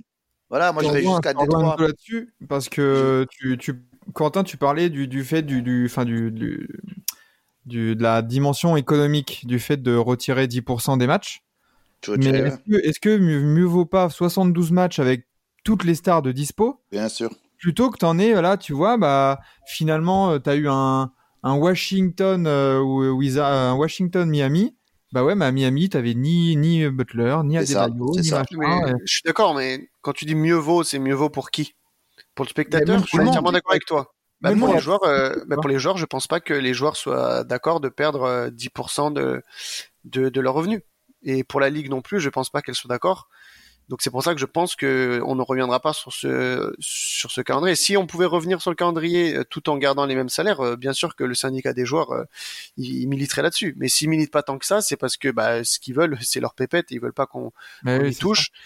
Et donc voilà, mais je suis d'accord que le perdant, c'est le, le spectateur, parce que bah, surtout pour nous autres fans européens, enfin j'ai connu ça pendant huit ans, euh, qui se levons la nuit, euh, ça fait vraiment chier de se lever la nuit quand tu, te- tu tapes un match où t'as pas euh, tes trois meilleurs joueurs, euh, etc. C'est vraiment Mhm. des matchs qui sont euh, insignifiants. Et je suis totalement euh, d'accord. Donc pour moi, on est les perdants, mais juste, euh, bah, les, je pense pas que les joueurs voudront revenir sur ce sur ce format, sachant que ça va entraîner des pertes euh, financières. ouais. Bien sûr. t'as- Dans le... De toute façon, l'argent, c'est le nerf de la guerre. C'est ça, Bien sûr. exactement. Tu vois, bah, par exemple, et pour finir, euh, tu vois, là, tu avais un, t'as un superbe au cas où euh, Warrior Spells qui pouvait s'annoncer à 4 heures, ou non, c'est à 2 heures. Bah là, tu, tu là, t'es, t'es un fan européen, tu vois que Curry, Green, euh, tout ça, euh, Clay Thompson, Wiggins, ça mais même pas ça, même. Même Bah, pas que ça, euh, Max. Même pas que ça. euh, Regarde, nous, on est là, on est des Français. Moi, actuellement, je suis en train de, de me dire que je mets un peu d'argent de côté pour aller à Détroit voir un match. Donc, forcément, le match que je vais voir, je vais le prévoir deux mois à l'avance. Si j'arrive, on me dit Cade, Kylian, Ivy euh, out, et tu Ah bah, vas regarder jouer Corey Joseph pendant 30 minutes, ben j'ai les Ah, boules. Les boules. Enfin bon, euh, clôturons ce, ce troisième sujet pour parler d'un joueur qui ne joue pas mais qui n'est pas blessé. Euh, c'est Evan Fournier. Euh, Evan Fournier qui Excellente transition. Eh, eh, T'as vu quand, quand j'ai entendu Quentin dire voilà il y en a qui il y a toujours des mecs qui ont zéro minute même s'ils sont pas blessés je me suis dit mais ça c'est parfait le alley hoop est incroyable Euh, mais voilà Evan Fournier qui a vu son temps de jeu considérablement se réduire cette saison Bah, euh, et qui là, euh, bon bah ça tombe bien parce que hier euh, les Knicks euh, se sont fait blowout par les Nets, euh, par les Suns. Ouais, mais il a pu en- Fournier a eu Il a pu en profiter. Ouais, exactement. Il a pu en profiter pour euh, toujours pas rentrer. Voilà. Voilà, donc lui au moins il est pas fatigué de son euro parce qu'il joue pas. Mm. Euh, à qui la faute? Parce que beaucoup ont pointé le doigt sur, euh, sur Thibodeau. Euh, Est-ce que la faute est vraiment que sur Thibodeau On- Parce que même quand Mais il non. jouait Evan Fournier, on Non. Non, qu'il était Non. C'est hypocrite. C'est- totalement hypocrite de remettre tout la ça faute parce sur- que tout ça parce qu'il est français. Voilà. Oui. Mais non, mais c'est ça, bien sûr. et On va, on va, par- on va parler français, je vais vous parler factuel. Depuis le début de la saison, 4 sur 11, 3 sur 8, 2 sur 8, 6 sur 11, 4 sur 12, 6 sur 9, 1 sur 6, 1 sur 4, 1 sur 1, 1 sur 3, 2 sur 7, 0 sur 5, 0 sur 5, DNP, DNP, DNP, DNP. Voilà. Ouais, c'est terrible. hein. Voilà, c'est tout. Il n'y a rien d'autre à dire. Il 6, 7 points de moyenne, à 34% au tir, 33% à 3 points. Non, mais genre, tu vois, genre, les gens sont là, oui, mais euh, il est mal utilisé et tout. Je veux bien. Mais au bout d'un moment, t'es un vétéran. Tu dois Eh t'adapter. oui, bien dois sûr. on va prendre un exemple tout con. Mélo. Mélo qui était un joueur d'ISO pur. Hmm. Ouais, il allait à Portland. Il est devenu quoi? Un catch and shooter. Un, spot-up shooter. Et alors que c'est Melo, tu vois, c'est un des meilleurs attaquants de l'histoire du, du basket. Et, Mm. et pourtant, il s'est dit quoi? Ok, j'ai plus les mêmes capacités qu'avant. Je vais m'adapter. Donc je vois pas pourquoi Monsieur Evan Fournier, voilà, euh, Fournier, euh, si tu écoutes, merci de m'avoir checké euh, au match à Montpellier. Merci, c'était super cool. Euh, au bout d'un moment, faut se remettre, faut se remettre en, faut se remettre en question aussi et ne blâmer. Et là, je parle pour les fans français parce que je suis quasiment certain que Evan Fournier n'est pas assez con pour juste blâmer euh, Thibodeau à 100%. Non. Au bout d'un moment, blâmer un coach qui certes est un pitre, t'es pas productif. c'est pas productif, on se pose pas les bonnes questions et on va pas trouver de solution si on fait ça. Clairement, Fournier Mm. aujourd'hui doit avoir un impact soit en attaque, soit en défense. Il a ni l'un ni l'autre. C'est ciao. Il joue pas. Et tout ça pour euh, 18 millions d'euros, euh, de dollars. Voilà. Ah, ça, c'est pas un souci. Après, clairement, le Oui. salaire, on s'en bat les couilles. Bah oui, oui, mais après. pour les ouais. Knicks, il y a vraiment une réflexion, tu vois. Va falloir euh, parce que c'est pour ça qu'on en a parlé, c'est que tu vois son temps de jeu qui, qui se réduit. Là, hier, énorme blowout et même là, il joue pas une seule minute. Euh, elle est à combien la cote euh, qui se fait trader avant même euh, la fin de- euh, avant même 2023 Ah non, mais c'est certain. C'est certain, c'est certain qui, mais je pense que c'est pour ça euh, qu'il ne joue pas depuis euh, ces quatre derniers matchs. C'est qu'à mon avis, New York, là, enfin le, le, le management des, euh, Knicks, pardon, euh, bah il le garde au chaud pour un futur transfert. Ça, euh, Et surtout, mais là, moi, ce que je me dis surtout, c'est que les Knicks vont être obligés, avec Fournier, d'inclure un, un, un, un pic de draft. Mhm. Donc euh, là, concrètement, ce qui pourrait, à la rigueur, le, le récupérer, il y a qui? Il y a Orlando, Pistons, Spurs, Ah, Il y a un Euh, retour à Orlando, j'y crois pas une seule seconde. et pourquoi pas? Mhm. Bah, ils en ont pas besoin. mais, mais moi, mais ils ont pas besoin de lui. Mais un pic en plus, c'est jamais, c'est jamais négligeable. Tu vas pas prendre Fournier pour prendre Fournier là. Là, tu vas prendre Fournier parce que tu vas avoir le pic qui va accompagner. Ouais. pourquoi, Genre, en pourquoi gros, avoir en gros, besoin tu, vas faire, tu vas faire un salary dump en fait. Tu vas récupérer un mauvais contrat pour une contrepartie. Ouais, pourquoi mais bon, avoir le- besoin d'un shooter extérieur alors qu'ils ont bol bol? Ils ont, ils ont un- un- certes un mauvais contrat, mais euh, l'année prochaine, ils te pèsent quand même euh, près de 19 millions dans ta banque. C'est ça le truc aussi. Mais que- Max, j'invente pas la NBA, ça, ça, ça marche toujours comme ça. Et je suis même un pas salaire de merde. que- tu vois, tu as, parlé des, des- des Pistons et d'Orlando. Est-ce que les Pistons et Orlando sont vraiment en désespérés en mode on doit récupérer un pic de draft? Tu vois, je. Alors, pas pic de draft, mais par exemple, dans le cas des Pistons, je sais que un vétéran avec du shoot, ça ferait pas de, ça ferait pas de mal. Tu vois, genre, imaginons, euh, il, il va nous chercher Bogdanovic, ce qui est parce que Bogd- Bogdanovic, euh, au bout d'un moment, avec la saison qu'il fait, ça va être une cible pour certaines équipes qui Oui. veulent s'améliorer. Il va, nous, il va nous prendre Bogdanovic. Nous, en contrepartie, on va récupérer Fournier, pic de draft et, euh, et peut-être un petit jeune qui traîne par-ci par-là. En soi, Fournier ne sera pas un si gros poids aux Pistons qu'il est euh, aux Knicks. hein. Donc, euh, euh, donc là, tu vois, c'est un trade logique. Quentin, toi, tu le prendrais à, à Dallas? Bah, justement, j'allais intervenir parce que euh, c'est quand vous dites euh, il faut mettre un pic de draft, il y a certaines équipes qui effectivement pourraient le prendre sans un pic de draft et on fait partie de ces équipes. Alors, euh, je suis pas euh, pour cela, mais euh, l'idée est revenue quand même pas mal de fois et surtout évidemment parmi euh, les fans des Mavs français. Euh, T'as quand même deux contrats qui sont assez similaires pour deux profils de joueurs qui sont assez similaires et qui font un début de saison assez similaire, c'est-à-dire décevant. C'est Tim Hardaway Jr. et Evan Fournier. Et un trade des deux pourrait faire sens pour les deux équipes dans le sens où d'un côté New York veut se débarrasser de Fournier qui ne, avec qui ça ne fonctionne pas et récupérer un joueur euh, ben, où, où ça pourrait peut-être mieux cliquer, surtout qu'on parle d'un joueur qui a déjà joué avec Jalen Brunson Mhm. dans le cas de Tim Hardaway Jr. C'est un contrat qui est un peu plus, euh, qui est légèrement plus digeste euh, sur euh, de l'ordre de 2-3 millions de plus. Euh, et l'avantage pour Dallas, ça serait que tu, euh, tu tu débarrasses d'un joueur qui est sous contrat pendant trois ans pour récupérer un joueur qui est sous contrat seulement pendant deux ans. Euh, je parle de Fournier qui a fait une Mhm. option joueur pour de- Ouais. une option club pour 24-25, donc je la compte pas.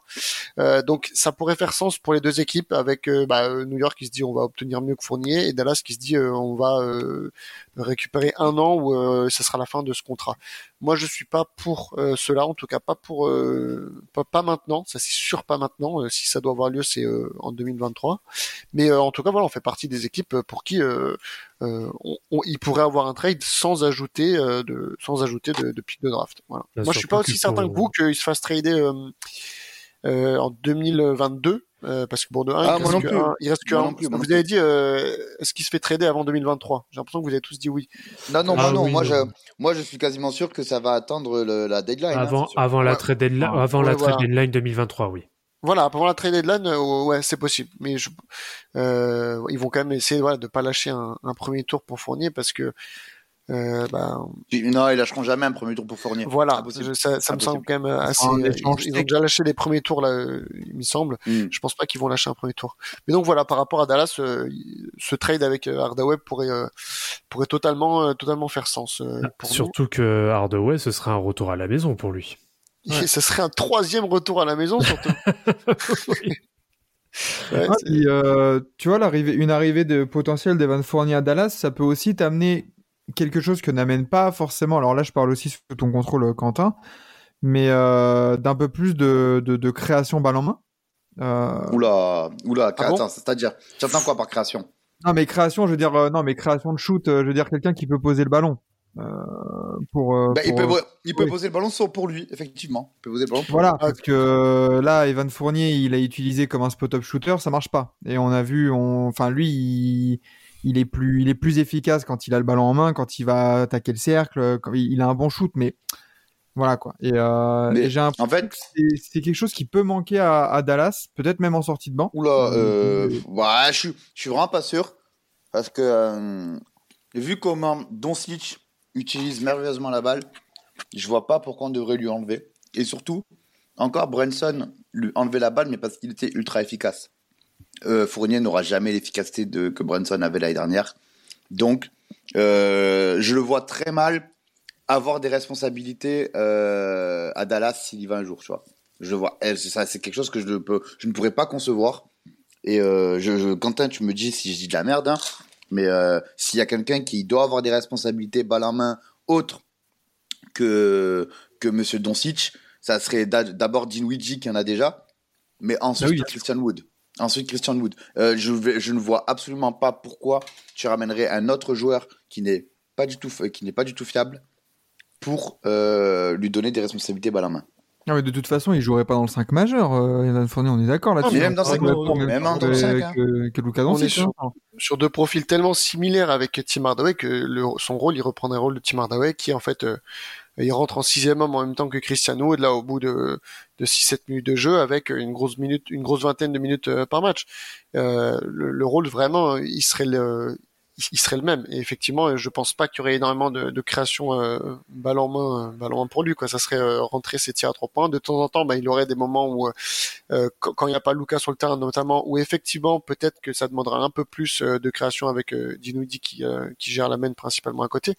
Euh, mais moi, j'ai vraiment euh, Enfin, pour moi, Hardaway et, euh, et Fournier, c'est vraiment genre en NBA en tout cas, parce qu'en équipe de France c'est différent, mais c'est vraiment en NBA deux joueurs qui ont des profils euh, Enfin, je sais pas vous, mais je les trouve vraiment très similaires. Après, je regarde pas New York euh, très souvent, mais de ce que je regarde, euh, pour moi, ce serait vraiment, enfin, il y aurait vraiment très peu de changements euh, dans les deux, si ce n'est le fait que bah, Hardaway, maintenant, avec Luca et, avec le système Mavs, bah, ça fait des années qu'il joue là, on le connaît, et il revient de blessure. Donc, moi, c'est pour ça que je suis contre le, trade, en tout cas au- aujourd'hui. Très bien, très bien. Du coup, sinon, si on si on ré- réfléchit un peu à d'autres destinations, au cas où, pour euh, pour Evan Fournier, Les Lakers. penser Les Lakers? Mais ça va, mais on va Ils pas ont besoin de shoot. Lakers non plus. Mais non, mais c'est bon. Non, non, non, on va, on va, on va. Non, par contre. euh, Toi, tu restes, tu restes sur la piste du, de l'équipe euh, qui veut choper un pic avec Evan Fournier. Euh, Il y a cette, cette option-là. Sinon, il y a une option euh, tout con, ce serait euh, une équipe jeune qui, qui, qui est en border playoff, euh, play-in, pardon, qui, a envie d'avoir un peu plus de, de vétérans qui tentent un pari, type euh, les Hornets. Ouais. Non, les Hornets, tu vois, type Hornets. Tu vois, c'est un, un move de débile qu'on est habitué à voir aux, aux- aux Hornets. Donc, euh, Nickel, Michael soi- Jordan. Non, mais en soi, concrètement, tu, tu leur donnes, je sais pas moi, un- une merde qui traîne euh, pour, un, pour Evan Fournier. euh, je serais vraiment pas étonné de voir les Hornets faire ce, ce genre de move-là, tu vois. Donc, euh, Ah, mais tu l'as dit, le point bloquant, c'est euh, c'est quoi une merde qui traîne? Il faut envoyer quelque chose qui vale, euh, 18 qui vale millions. plus ou moins 18 millions. Et euh, Ouah, c'est ça. vu- tu, tu vas pouvoir trouver, même si ça va se faire à 3. Mais moi, je te parle juste en point d'arrêt- en point d'arrivée pour Fournier. Un truc comme les, comme les Hornets, ça m'étonnerait pas. Ça m'étonnerait pas. Et en soi, je serais peut-être même moins surpris de le voir là-bas, vu, euh, vu comment ça joue Hornets, que c'est beaucoup du 1v1 et que Fournier aurait déjà un peu plus de liberté là-bas. Je serais vraiment pas surpris. Tu Bah, Surtout, le problème pour surtout la- si, euh, si Miles Bridges n'est pas remplacé. la- le problème du côté, euh, du côté euh, de, ta, de, de ta solution, euh, Charlotte, c'est que le- les seuls joueurs qui peuvent prétendre à, comme disait Quentin, à valoir 18 millions ou voilà, mettre un peu de poids dans la balance, c'est Terry Rozier et Gordon Hayward. Gordon Hayward qui vaut 30 millions. Gordon Hayward. Bah, Gordon 30 millions. Hayward. Ça veut dire que du coup, New York, tu, tu, donc, tu vas accueillir Gordon Hayward. Bon, déjà, euh, faut voir si le fit, euh, ça les intéresse vraiment. Mais faut que tu, faut que tu donnes un autre joueur. Bah, attends, je sors la trade machine ESPN, attention. Mais, euh, parce que sinon, c'est du Kelly Oubre qui est pas garanti, qui, est- qui a seulement 5, 5 millions de garantie. Il oublie, il Mason bougera pas. À 9. Et après, bon, bah, c'est des joueurs qui vont pas intéresser New York, quoi. Ils vont ramener Dennis Smith Jr. à New York? Non, non, ils ont déjà Oh, essayé il y a deux non. ans, ça marchait pas, ils vont pas le, le ramener à nouveau. Mais Ah. euh, de toute façon, euh, il faut, enfin, pour un, pour échanger Fournier, qui est un joueur qui, n'a- qui joue plus et qui n'intéresse pas les Knicks, il faut trouver une équipe qui, dans leur rang, ont aussi un joueur qui joue pas et qui n'intéresse pas l'équipe et qui vaut euh, Mhm. plusieurs millions. Sinon, il n'y a aucune raison de faire, euh, de faire le trade aujourd'hui. Il faut être, euh, faut être réaliste. Il n'y a aucune Bien équipe aujourd'hui qui va se dire, euh, Evan Fournier va changer, euh, va, changer totalement euh, notre. Ah, Pas dans sa forme actuelle, en tout cas. C'est sûr. voilà. Et surtout, enfin, on parle d'un voilà d'un joueur qui a euh, encore euh, au moins une saison euh, derrière. Quoi. On n'est pas dans le cas de quand à Orlando les Celtics l'ont repris pour un second tour euh, parce que effectivement euh, tu, tu prends un pari et tu ne risques absolument rien dans ton pari parce que derrière il est free agent. Là, c'est un joueur qui reste. Donc c'est pour ça qu'aujourd'hui euh, on est un peu dans une situation statu quo où les Knicks veulent pas jeter un premier tour et les autres équipes de la ligue, il y en a aucune qui va se dire euh, je vais faire un mouvement majeur parce que bah, 18 millions c'est quand même un mouvement majeur euh, pour faire venir euh, Evan Fournier. Très bien. Euh, du coup, euh, messieurs, parce que l'heure tourne, mine de rien, on, parle, on parle, et c'est- toujours intéressant, mais bon, faut, on, passe, on, veut, on doit passer à autre chose. Euh, on verra hein, pour Evan Fournier, voilà le le- l'avenir qu'il aura en NBA. Est-ce que ça s'écrit à New York? Euh, Je pense pas. Euh, Mais, euh, mais voilà, est-ce que ça va être avant 2023 ou avant la trade deadline? De toute façon, je pense qu'on est d'accord, ça finit pas la saison à New York. Non. Euh, ça m'étonnerait. Donc on verra si c'est à Dallas ou pas. Dans ce cas-là, on, on, on essaiera de t'avoir, euh, Quentin, pour une émission, pour, pour voir un peu, te, te voir sécher tes larmes.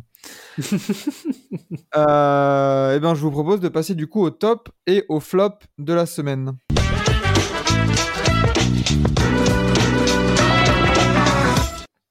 Alors, le top et le flop de la semaine. Vlad, euh, tu m'as tu m'as teasé en, en off d'un d'un top, il me semble. Bah, on en a déjà parlé du coup euh, rapidement, mais on, on- voilà les, les Kings. Je suis, je suis obligé de rester sur les Kings. Euh, première série de six victoires consécutives depuis oui 2005 ou 2006, je sais plus exactement quand. Bah voilà, c'est obligé que ça apparaisse dans les dans les tops. Moi, j'en ai un autre. Vas-y. Ben Simmons. Ouais. On en a parlé vite fait, hein, mais Tout simplement. Tout, simplement. Qui, qui revient euh, en forme, qui fait gagner son équipe, qui est précieux, qui est valuable, qui ferme des bouches, euh, qui défend, qui a la création, qui score. Euh, on peut rien lui demander de plus que, que ce qu'il fait.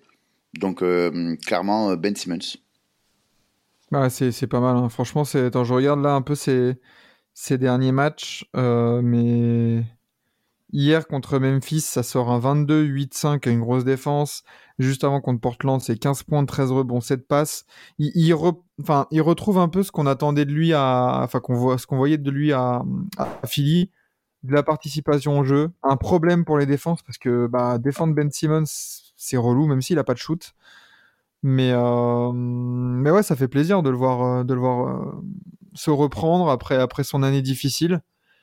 Et, euh, et moi, je, je case mon petit top euh, vite fait parce qu'on en a parlé aussi avant. Et moi, c'est le retour de- d'Anthony Davis. C'est le réveil d'Anthony Mhm. Davis. Ça me, vrai. je comme disait euh, Quentin, c'est, il faut que des grosses équipes, des gros joueurs comme ça, pour le spectacle, pour la NBA, pour la, juste la beauté du jeu, soient en forme et nous offrent des, des batailles, voilà, des plus intéressantes. Et voir Anthony Davis qui, se re- qui revient un peu sur, euh, sur des performances euh, pélicans, ça fait plaisir quand même. Donc, euh, ouais. Et toi, Quentin, du coup, si tu avais un, un top vite fait, bon, bah, limite, si tu, devais nous, si tu devais nous donner ton top de Dallas, du coup? Ah, de Dallas? Oui, bah, Ah bah, je commence par la, par la NBA, euh, parce qu'il y a deux, pour moi, il y en a deux. Euh, bah, les Kings, ça a déjà été dit. Je, je pense qu'on est beaucoup à être super content qu'ils performent enfin. Moi, j'ai, enfin, je pense que comme beaucoup ici, on a tous commencé à suivre la NBA après euh, leur dernière campagne de playoff. Donc, j'ai juste trop envie de voir euh, comment sera Twitter, comment seront les fans des Kings quand ils vont enfin y retourner. Donc, moi, vraiment, genre, c'est l'équipe pour, laquelle je suis à l'Ouest à part Dallas. Elle et une autre équipe qui est mon top, mais qui reste mon top depuis plusieurs semaines, c'est euh, le Jazz. Cette semaine, ils ont encore gagné deux fois contre Portland, qui est une très bonne équipe, Mm. et euh, les Suns, euh, qui sont une très bonne équipe. Euh, Mm. Ok, ils ont perdu contre New York, mais bon, bilan de 2-1, ils sont toujours premiers à l'Ouest. Donc pour moi, ça reste des, euh, ça reste des tops euh, euh, notables. Euh, et par rapport à Dallas, pour moi, il y a plus de choses à dire dans les flops, donc ça sera pour après. Mais euh, le top, c'est euh, c'est Josh Green, en tout cas, euh, sans aucun doute, qui nous fait un début de saison euh, super. Les fans des Maps, on est vraiment trop trop contents de, de De lui. ouf. Euh, hier, Il encore vraiment, vraiment un match, valuable, ouais. mais- mais- mais- mais super. Et euh, autre Deuxième, euh, deuxième meilleur shooter de la NBA, il me semble. Je te coupe. euh, il a il a dû shoot, Il shooter a, il a peu, euh, 53% à 3 points. Ok, bah ouais, hier en fait il fait encore un 6 sur 7 ou 5 sur 7, je sais plus, enfin ou 6 sur ouais 6 sur 7 je crois.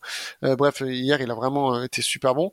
Et le deuxième petit top, c'est euh, le retour de, de Bertens qui était notre seul blessé sur le début d'année, euh, qui se met euh, petit à petit en route. Là, ça fait son troisième match, je crois. Et puis hier, il a été aussi très très bon. C'était vraiment le duo Bertans Green qui nous a qui nous a maintenu en vie. Donc voilà, par rapport à Dallas strictement, mes deux petits tops, ça sera, enfin mes deux gros tops, ça sera le duo de, de genre du banc euh, Green et Green et Bertens. Eh ben, qui l'eût cru que Davis Bertans serait dans un top euh, Mais Davis 2022. Davis Bertens, euh, déjà que ses playoffs de l'année dernière étaient très très sérieuses. Et surtout, j'ai envie de souligner, Quentin, arrête-moi si je dis de la merde, n'hésite surtout pas. Mais défensivement, où, il a, où je l'ai trouvé vraiment impliqué et volontaire, je me souviens notamment d'une action où il bâche sur la planche, mais de Oui. façon sévère, hein, tiens, voilà, de façon très sévère. Euh, Davis Bertens à, à Dallas, c'est vraiment le fit idéal, j'ai l'impression. Alors tu dis pas de la merde, mais c'est un petit peu enjolivé quand même. Euh, Davis Bertens, c'est quand même souvent ciblé euh, par les attaques euh, adverses. Euh, il a beaucoup de volonté, ça, tu as totalement, euh, totalement raison. Mais après, bah, il a les limitations qui sont, euh, qui sont celles de bah, d'un joueur qui n'est pas très, euh, pas très athlétique, pas très euh, explosif. Et souvent, tu le vois quand même se faire, se faire cibler par les défenses.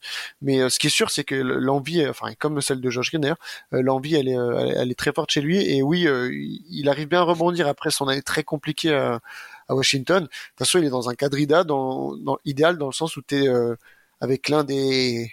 euh, allez, je vais essayer de rester euh, objectif. L'un des trois meilleurs joueurs de la ligue pour te faire des, des, des situations où tu te Mhm. retrouves totalement ouvert à trois points. Euh, donc bien sûr que pour lui c'est euh, c'est régal et, et hier euh, bah, il, il s'est à nouveau euh, à nouveau exprimé sur Top. Euh, euh, bah pour moi c'est top 1 mais euh, en vrai je mettrais je Top 3, comprends- moi j'ai- euh, moi, j'allais dire top profite 3 et de pas tout, 3 tu hein. vois, euh, ouais, top 3 et pas 3 ça je suis assez d'accord. Donc ouais, non, Bertons, il est, euh, bah, il coûte cher, c'est sûr qu'il coûte cher, son salaire, son contrat, il est moche, hein. Vraiment, son, son agent, il lui faut une, une Comme le joueur, de- hein. ouais, comme le joueur ou comme sa phalange, sa phalange manquante. Mais, euh, Oula, euh, tu te moques des handicapés là, Quentin? Je dis- Ah, je dis juste on que va se calmer. On va se calmer, Quentin. attends, attends, tu viens de te moquer de son physique et tu me sors ça. Non, non, non, ça marche pas. Aïe Ouais, aïe Moi, je aïe. suis handicapé, j'ai le droit. Je suis handicapé. Ah bon, ok, d'accord. Donc c'est à dire que t'es moche aussi. Oui, Ouais, ça je confirme. moquais de lui étant moche, donc euh, ça veut dire que t'es moche. t'as- Bon, revenons au basket. Il est, euh, non, il est, il est dans un, même si son contrat pèse beaucoup, euh, il peut totalement importer. Et en fait, c'est le genre de joueur euh, où euh, il rentre ses paniers, tant mieux, tu le fais jouer. Il rentre pas, bah c'est pas grave, il joue pas du match et il rentrera euh, au prochain match. Il est assez simple à, à, à- à coacher. Et, euh, et hier, c'était le cas. Il a été bon et c'est pour ça qu'il est resté euh, pendant une bonne partie, euh, une bonne partie du match. Très bien, très bien. Passons au flop. Du coup, euh, moi j'ai mon flop, euh, c'est un peu aussi un flop de saison et qui Allez. passe un peu inaperçu. C'est bonjour, Euh, bonjour le hit, euh, 11e en Ah. 7-10. Oui, oui, oui. Bah, à un moment donné, on va falloir peut-être se réveiller. Je sais pas. Ce magnifique collectif, toujours sublimé par Eric- euh, MacGyver. Peut-être que finalement, jouer avec des brindilles, euh, ça, ça fonctionne pendant qu'un temps, en fait. Ouais, bah après le truc, bah on en a parlé tout à l'heure. hein. Après, il y a aussi le contexte, le contexte des blessures. Après, ça n'excuse pas tout. Euh, mais c'est vrai que le début de saison, bah j'ai envie de dire, malheureusement, il se tape un boulet, hein, un boulet qui a un gros cul qui s'appelle Kylori. Hein. Arrête, bon, c'est euh, trop bien. Non, Ouais, mais je remets, je remets, je remets pas tout sur lui, mais il fait partie euh, quand même des que moi il arrive au stade où c'est un contrat toxique ah et bah qui oui. clairement ne fait pas avancer et fait même reculer le hit. Bon, au bout d'un moment, euh, même si, t'as- même si j'aime beaucoup le joueur de base, mais là, là il est clairement handicapant. T'as ça, t'as as Clean, t'as Debayo. Ça y est, c'est un euh, Bama Debayo, c'est devenu un mec qui prend juste des rebonds et qui, qui, qui te met une petite dizaine de points. Genre, t'as plus l'impression de voir le Bama Debayo euh, dominant de, de ces dernières saisons. C'est pas lui qui a Euh, dit qu'il allait faire une grosse saison en plus? Bah euh, oui, mais ça, tu sais, c'est le média, média day, hein, c'est voilà. Euh, Tyler Hero dans le 5, bon, est-ce que c'est toujours une bonne idée? Tu sais, la réflexion, elle est toujours, euh, est toujours valable. Mhm. Donc, ouais, le hit, attention, tu t'alternes le chaud et le froid. Oui, il y a des blessures récentes. Le, le début de saison, il est bien chum et ils avaient tout le monde. hein. Donc, attention. C'est hein. pas faux. C'est pas faux. Le début de saison, ils perdent. ils, ils sont en. Attends. Je crois qu'ils sont en, ouais, ils sont en 4-1, enfin en 1-4 ou en 1-5 euh, début de saison. et C'était très très chum. Euh, ça excusait pas, enfin il n'y avait pas de, de blessure pour, euh, voilà, pour excuser quoi. Donc attention Miami qui rechute parce que là là c'est, il reste sur combien de défaites de suite là? Trois défaites de suite? Attention. Mhm. Comme tu as dit, tu as les blessures. Tu joues le- les Wolves demain. Euh, ensuite, back-to-back contre les Wizards. Là, faut gagner. hein. Sinon, tu peux vite tomber dans une espèce de crise et finalement, bah, tu te bats pour le play-in si tu es Miami. Attention. À voir, oui. C'est euh, c'est vrai que ça, ça surveillait euh, ouais, comme le lait au feu. Exactement. Et vous, les gars, du coup, un, un petit flop de, de la semaine dernière? Ah, ben, moi, c'est pas un petit flop. C'est pas, c'est c'est un très gros flop. C'est la défense des Pistons, bordel de merde. Qu'est-ce qu'elle pue la merde depuis le début de, euh, depuis le début de l'année? Mais c'est, c'est une dinguerie. Et là, on a atteint un stade. Mais c'est un truc de folie. Euh, on marque 129 points. On n'a pas gagné le match. Parce qu'on en prend Ouais, 137. On en prend 137. C'est une dinguerie de se dire on se prend 137. Et je vais prendre que le match d'hier. hein. Le match d'hier, c'est 55% de réussite au tir pour les, pour les Kings. Euh, euh, au rebond, on se, dès qu'il n'y a pas du Rennes, on se fait casser le cul. En défense, notre peinture, c'est open bar.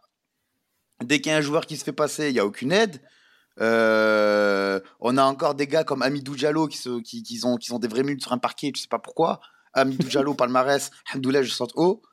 Notre défense, non, mais, mais no- notre, dé- notre, notre défense, les gars, je vous jure que hier, j'ai live tweet le match euh, Kings Pi- Pistons euh, qui, s'est fini sur un score de, je, le rappelle, de 129 à 137. Mais j'avais de la peine. Je me disais, mais qu'est-ce que je fais de ma vie? Qu'est-ce que je fais de ma vie? Il est là, il est 3 heures du matin, je suis en caleçon au lieu de dormir pour regarder un match de merde où il n'y a aucune des deux équipes qui défend. Et moi, ça m'a Mhm. trop mis la haine. Et, je- vraiment, et là, en- encore les Kings, je m'en bats les couilles. Tu vois, c'est pas mon équipe. Euh, big up à Laurent, big up à Oli. Vous êtes à 6 wins d'affilée, super pour vous. Mais les, les Pistons, oh, on va prendre, on va prendre les, les stats. On va prendre les, les stats depuis, euh, depuis le début de la saison. Un seul match où on n'a pas encaissé plus de 100 points, c'est contre les Clippers, il y a quelques jours. On perd 96-91. Ah, Vous êtes l'avant-dernière euh, défense de NBA, hein, d'ailleurs. Euh, ça m'étonne qu'on soit pas la dernière. Hein. Bah, il y a prend les 130. Spurs euh, avec juste 0,2 de defensive rating en plus. Eh ben écoute, on prend 137, 128, 115, 117, 121, 128, 103, 112, 116, 110, 114, 136 contre les Oh Hawks, vache. 118, 120, 124, 130 contre les Knicks, 113, euh, 109. Euh, je vous garantis que c'est ça commence vraiment à me, à me courir sur le ciboulot, comme on dit dans le terre-terre. Et, euh, et vrai, clairement, c'est le big flop. C'est le big flop et je comprends pas comment tu peux être une équipe NBA et défendre aussi mal. Et j'ai de la peine pour notre Français euh, Kylian Hayes, qui est le seul de l'équipe qui, euh, qui donne un peu d'envie en défense avec Isaiah Stewart. Le reste, euh, voilà quoi. hein, euh, c'est acte de Le cri présence. du hein. cœur de, de, de Enzo pour la défense de, Ouais. de Détroit. Ça, a bien été entendu. Vlad, toi, ton, ton top, euh, ton flop du coup de la semaine? Euh, mon flop, c'est une équipe dont on qui parle, euh, enfin qui qui euh, comment dire, dont on ne parle pas beaucoup, mais qui passe beaucoup sous les radars. C'est Chicago, Ah qui est sur quatre défaites d'affilée au passage. oui, 12e de l'Est. Voilà, 12e, euh, 12e de l'Est avec un bilan de 6-10. et surtout un putain de connard de Zach Lavine qui m'a fait moins 5 en TTFL. voilà, ça c'est dit. Oh, ce cri du cœur. Non, mais c'est vrai que Chicago, c'est. Et comme tu dis, c'est inquiétant en 6-10, là. Euh, à part Lonzo, il n'y a pas vraiment de grosses blessures non plus. Hein. Euh, Mhm. je, vais, je vais juste rechecker ça là sur l'injury report. Il n'y a que Costas et Lonzo Ball. Bon, ça va, Costas saute en tête au compo, on peut s'en passer. Ouais, une, cheer- une cheerleader, ouais. Voilà. Euh, mais ouais, 6-10, 12e, peu de personnes en parlent. Et tes limites, si... là, ça va se battre avec le Magic qui sont qu'à deux... qu'à une victoire, quoi. Moi, j'aimerais, au, au Bulls, j'aimerais surtout qu'on parle d'un gaillard, c'est Alex Caruso, qui est nul cette saison. Mais vraiment nul. Bah, c'est un joueur d'équipe, hein, euh, Caruso. hein. Si ton équipe, si ton collectif, il va mal, Caruso, il va pas te faire une différence de ouf. C'est un... J'ai l'impression que c'est un joueur qui est vraiment dépendant du, Oui. du bon fonctionnement de ton collectif. L'année dernière, le collectif marchait bien. Caruso se sublimait par ses highlights et par son, par son apport. Là que c'est plus compliqué, ah, Billy, No- Billy Donovan, euh, hein, on en parlait aussi ou pas? De toute façon, moi j'avais dit dès le début que Alex Caruso, s'il se barrait des Lakers, en plus dans un effectif qui tournait très bien, il ne performerait pas ailleurs. Malheureusement, ça, ça Alors, a l'air de- l'année- de se- Non, l'année dernière, l'année dernière, il a quand même, euh, il a quand même eu une belle saison. Pas, le- pas loin de son, de sa saison incroyable aux Lakers. Je te l'accorde, mais quand même une bonne saison. Bah, c'est un bon, c'est un bon basketteur, mais faut, faut arrêter de le gonfler. Ok, le, le le, le goat, euh, parmi, euh, comme diraient certains, etc. Mais pff, ouais, faut arrêter au bout d'un moment. C'est un bon joueur, tu vois, on parle. Oui, c'est un bon joueur. Vous parliez de, enfin, de saison euh, exceptionnelle ou machin, sa grosse saison. Ça va, on parle pas non plus d'un d'un franchise player ou même d'un d'un top 3, tu vois, d'une équipe. Donc, euh, je pense qu'il y a, ouais, c'est pour le même. Euh, voilà, on le gonfle pour, euh, voilà, pour, euh, pour, pour la calvasse, pour tout ça. Mais, mais en soi, c'est pas lui vraiment à blâmer. Hein. Bonjour, comme tu dis, Zach Lavine, il en faut, il faut se bouger un peu plus le cul. Goran Dragic, parce que avec Lonzo Ball qui est absent, Goran, là, tu nous fais quoi là? J'ai pas l'impression que Goran Dragic, là, il a un impact intéressant aux Bulls. Donc, euh, ouais, va falloir se réveiller, réveiller du côté de l'Illinois et euh, sous peine de ouais, se battre, euh, bah, finalement d'aller se battre pour Victor, limite. ben alors. Et toi, du coup, Quentin, là, tu avais quelques flops euh, à Dallas ou tu, si tu devais en Oui. sortir un? Ouais, bah non, mais euh, globalement, euh, pour moi, cette euh, cette semaine, elle a quand même été euh, décevante euh, pour nos Mavs. On avait euh, cinq matchs. Allez, j'englobe aussi samedi dernier là. On avait euh, cinq matchs euh, à jouer en l'espace de, de neuf jours. Euh, tous les matchs étaient à Dallas, donc euh, l'équipe avait pas de déplacement ou quoi. Et il fallait rebondir après deux défaites minables face à- au Magic et face aux Wizards privés de Bill et Porzingis en deux en deux jours. On avait perdu. Donc il fallait rebondir. Et donc, euh, comme euh, ce qu'on a fait depuis ce début de saison, on, on a bien joué face aux grosses équipes. Donc, c'est-à-dire que face à Portland, on a eu un match très intense qui s'est terminé par une masterclass de Dinwiddie euh, avec euh, trois paniers à trois points consécutifs dans la dernière minute. Là. Donc, on gagne, très bien. Face aux Clippers, euh, match serré euh, qu'on arrive à gagner malgré la perf exceptionnelle de Batum là, qui, euh, qui a fait un 6 sur 6 ou 16 sur 7 à 3 points. Euh, donc, ok, très bien. Et puis ensuite, les Mavericks retournent dans leur travers. euh, match contre les Rockets. On repose Luca parce que c'est un back-to-back qu'on utilise beaucoup depuis le début de la saison et c'est normal. On est censé gagner face aux terribles Rockets euh, alors Oui. qu'on est à domicile et on produit euh, on produit un, un jeu qui est bah, qui est différent de ce qu'on a vu avant. Euh, c'est pas c'est pas normal. On le perd. Ensuite, face aux Nuggets privés de Jokic, Gordon et, euh, Murray, on gagne très largement le premier match. Et ensuite, il y avait un deuxième affrontement hier qu'on arrive à perdre. Et ça, c'est c'est pas normal. Luca l'a dit, euh, il faut qu'on prenne chaque adversaire comme si c'était les Milwaukee Bucks. Euh, c'est bien beau de le dire, mais euh, ils ne le font pas. Un match contre les Nuggets sans Jokic, Murray Ouais. et Gordon, c'est un match que tu dois gagner, mais quand t'es euh, 80, enfin euh, euh, quand t'es 20 pour 22 sur 22-23 équipes de la ligue, t'es censé gagner les Nuggets sans leurs trois meilleurs joueurs, euh, allez leurs quatre, pardon, trois de leurs quatre meilleurs joueurs. Euh, et, et, et celui-là on le perd, c'est pas normal. Et euh, du coup il y a plusieurs flops dans l'équipe. euh, mais du coup en fait ça va être un peu sur le début de saison. Euh, on a Reggie Bullock qui euh, est catastrophique à 3 points. L'an dernier il a fait pareil, il a commencé la saison euh, l'année 2021 c'était catastrophique et à partir de février il s'est réveillé pour nous faire une fin de saison magnifique. Donc c'est pour ça que je suis pas aussi euh, dans l'urgence que que certains, beaucoup de fans des Mavs qui veulent le trader. Tim Hardaway, c'est pareil, le début de saison est assez euh, décevant, il, il vendange, il prend beaucoup de tirs. Euh, bon, il revient d'une blessure, donc euh, pareil, lui, je veux lui laisser un peu de temps, mais il va falloir que ça s'améliore là-dessus, parce que contrairement à Reggie Bullock, il est pas très très bon en, en défense, Tim Hardaway. Euh, Jason Kidd et son staff, c'est aussi un petit flop parce qu'il y a une utilisation de Christian Wood qui est, un- qui est frustrante dans, dans le sens où je vais me faire un peu l'avocat du diable. Je, je comprends qu'on le fasse pas jouer euh, 40 minutes tout de suite parce que euh, il est nouveau, il arrive dans un collectif qui se connaît bien, qui est allé en finale de conférence, etc. Donc il faut faire euh, tranquillement monter tout ça pour euh, l'important c'est les playoffs.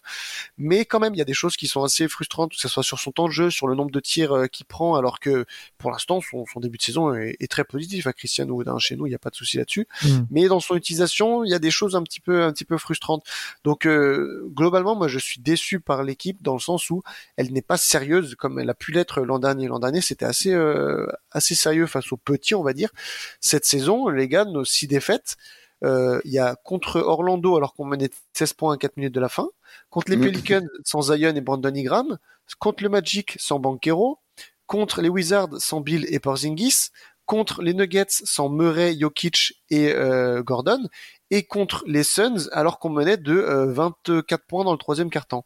Donc il y a beaucoup de frustration dans les défaites.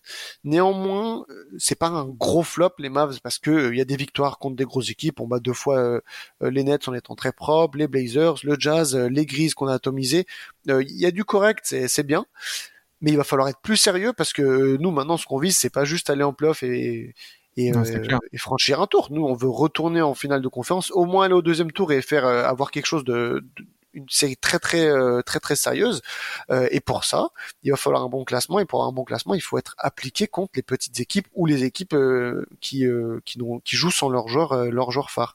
Donc euh, voilà pour mes flops. Et oui, pardon. Et Luca, il va pas s'en tirer euh, aussi bien. Il a il a beau être aussi exceptionnel qu'il est, il faut aussi qu'il travaille sur euh, sur sa frustration, sur ses émotions. Euh, hier, dans le troisième quart-temps, en l'espace de cinq minutes, euh, j'étais Oui. euh, au septième rang, donc j'ai, je l'ai vu de très près. Euh, il tire, il tombe par terre euh, en pensant qu'il y a faute. Et il se plaint, donc soit il reste par terre en mode mais comment ça j'ai pas faute, ou alors il se, il se relève en, en trottinant, en hochant la tête, en parlant à l'arbitre. Et pendant ce temps, c'est un 5 contre 4 des Nuggets et les Nuggets sont scorés sur les trois possessions, euh, dont une Oui. fois à trois points. Et il faut qu'il travaille là-dessus. Euh, T'as pas toujours tous les calls. Euh, peut-être qu'il y avait faute sur les trucs, euh, peut-être. Euh, c'est mais c'est comme ça. Les arbitres, c'est des humains, ils vont oublier certains calls. Il faut qu'il revienne en défense parce qu'on prend trop de de panier là-dessus et je pense que ça frustre ses coéquipiers qui osent pas forcément euh, lui dire. En tout cas, nous les fans, ça nous frustre.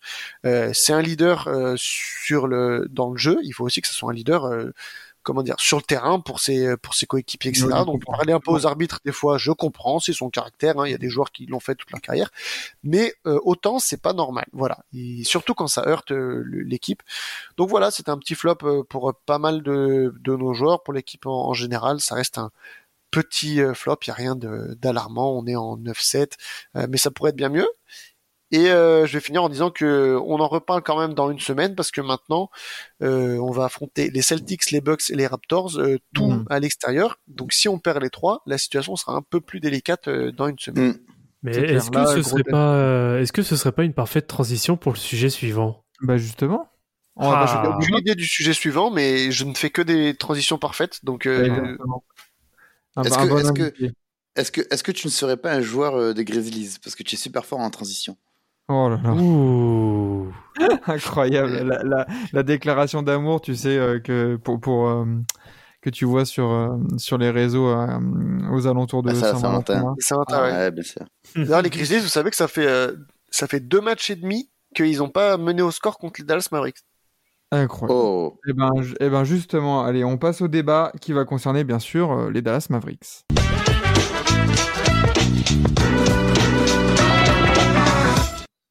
Messieurs, le débat de la semaine. Dallas est-elle sur la voie pour redevenir une place forte de la NBA de la conférence Ouest? Est-ce Euh, qu'elle est bah- sur la bonne voie? Est-ce que, euh, est-ce que le chemin est tracé? Redevenir une place forte. hein. Attention. Est-ce que je peux me permettre et dire que ils sont déjà redevenus une place forte de la conférence Ouest? Tu trouves? Bah, Concrètement, pour moi, une place forte de la conférence Ouest, au bas, au bas mot, c'est euh, une équipe playoff lock dès le début de l'année. C'est le cas avec euh, Dallas. Euh, L'étape d'après, c'est une équipe que personne ne veut prendre en playoff. À mon sens, c'est le cas avec Dallas. Euh, c'est une équipe qui a déjà prouvé en playoff. C'est le cas avec Dallas. Donc, euh, Après- je vois, je, je, je comprends que en, en régulière et que même euh, on peut dire allez la finale de conférence de l'année dernière, ça, ça ne reste qu'un one shot. Mais euh, à mon sens, à mon sens, euh, aujourd'hui, Dallas fait partie de, allez, des quatre, une des quatre franchises à l'Ouest les plus, comment dire, les plus en avant, les plus, ouais, les plus, euh, sur lesquels j'ai, j'ai, j'ai évolués moins envie de tomber en playoff, ouais. Les plus Sur les aboutis évolués, ouais. Ouais, les plus aboutis, ouais. Genre, euh, je mettrais du coup euh, bah, toujours les Warriors, malgré leur début de saison, les Suns. Et ensuite, j'ai envie de dire, ouais, Dallas et peut-être après la dernière, ça se battrait entre Clippers et Grizzlies. Ouais. Toi, Quentin, du coup, tu es d'accord avec ça? Comment tu vois, toi? Est-ce que, comme. Parce que moi, je suis plutôt en mode. euh, Bon, il faut encore confirmer, j'ai envie de dire. Euh, mais est-ce que tu es comme Enzo en mode euh, oui, ça y est, on peut se dire on est une des places fortes de la conférence Ouest Ou alors tu es en mode, t'es plus en mode on est sur le chemin, mais de là à, nous considérer comme une place forte Alors je suis plus euh, non non je suis plus euh, d'accord euh, avec toi. Euh, je pense que quelque chose qu'il a bien montré, c'est que quand on regarde les, les projections de 90% des gens, euh, Dallas n'est pas dans le dans le top 3. Hein. Et 90% je suis gentil, moi-même je nous mets pas dans le, dans le top 3. Pour moi une place forte, mais c'est peut-être qu'on a une différence de, de définition, mais pour moi une place forte, Enzo il, il parle de euh, lock playoff, donc c'est-à-dire lock top 6. Pour moi la place forte ce serait plutôt lock top 3. Euh, parce que Mhm. si on parle de place forte, euh, je pense à quoi? Je pense à Boston et je pense à Milwaukee. Et pour moi, euh, c'est d'accord. la définition de place forte. Euh, Dallas, on n'en est pas encore là. Euh, donc, on doit encore confirmer euh, dans le sens où, euh, même si je suis pas d'accord avec ça, beaucoup de gens considèrent que c'est un peu un coup de chance euh, les playoffs de, de l'an dernier. Donc, je Ah peux l'entendre, mais mais euh, mais je trouve que c'est retiré beaucoup de, de l'immense travail qui a été fait face euh, fa- face aux Suns.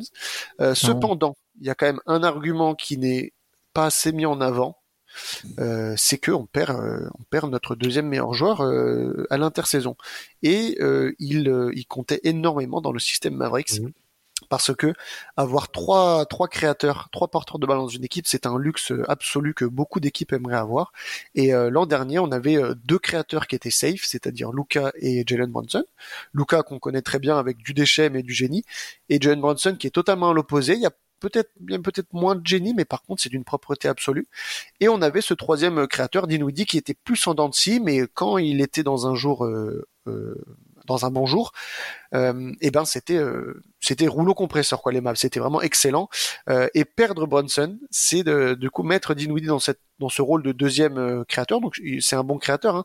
mais le problème c'est que bah, derrière t'en as pas de troisième, et ça c'est une c'est un gros downgrade pour l'équipe. Donc pour moi en fait c'est pas comment dire c'est pas dû à, à confirmer euh, ce qui a été fait l'an dernier, c'est c'est surtout montrer qu'on va pouvoir s'adapter. Parce qu'on a une équipe qui reste sensiblement la même que celle de l'an dernier, qui a été euh, excellente, mais on a euh, une arrivée, je vais en parler après, mais un, et un départ qui, qui change beaucoup de choses, c'est le départ de Jalen Brunson. Donc il va falloir qu'on montre qu'on va réussir à s'adapter.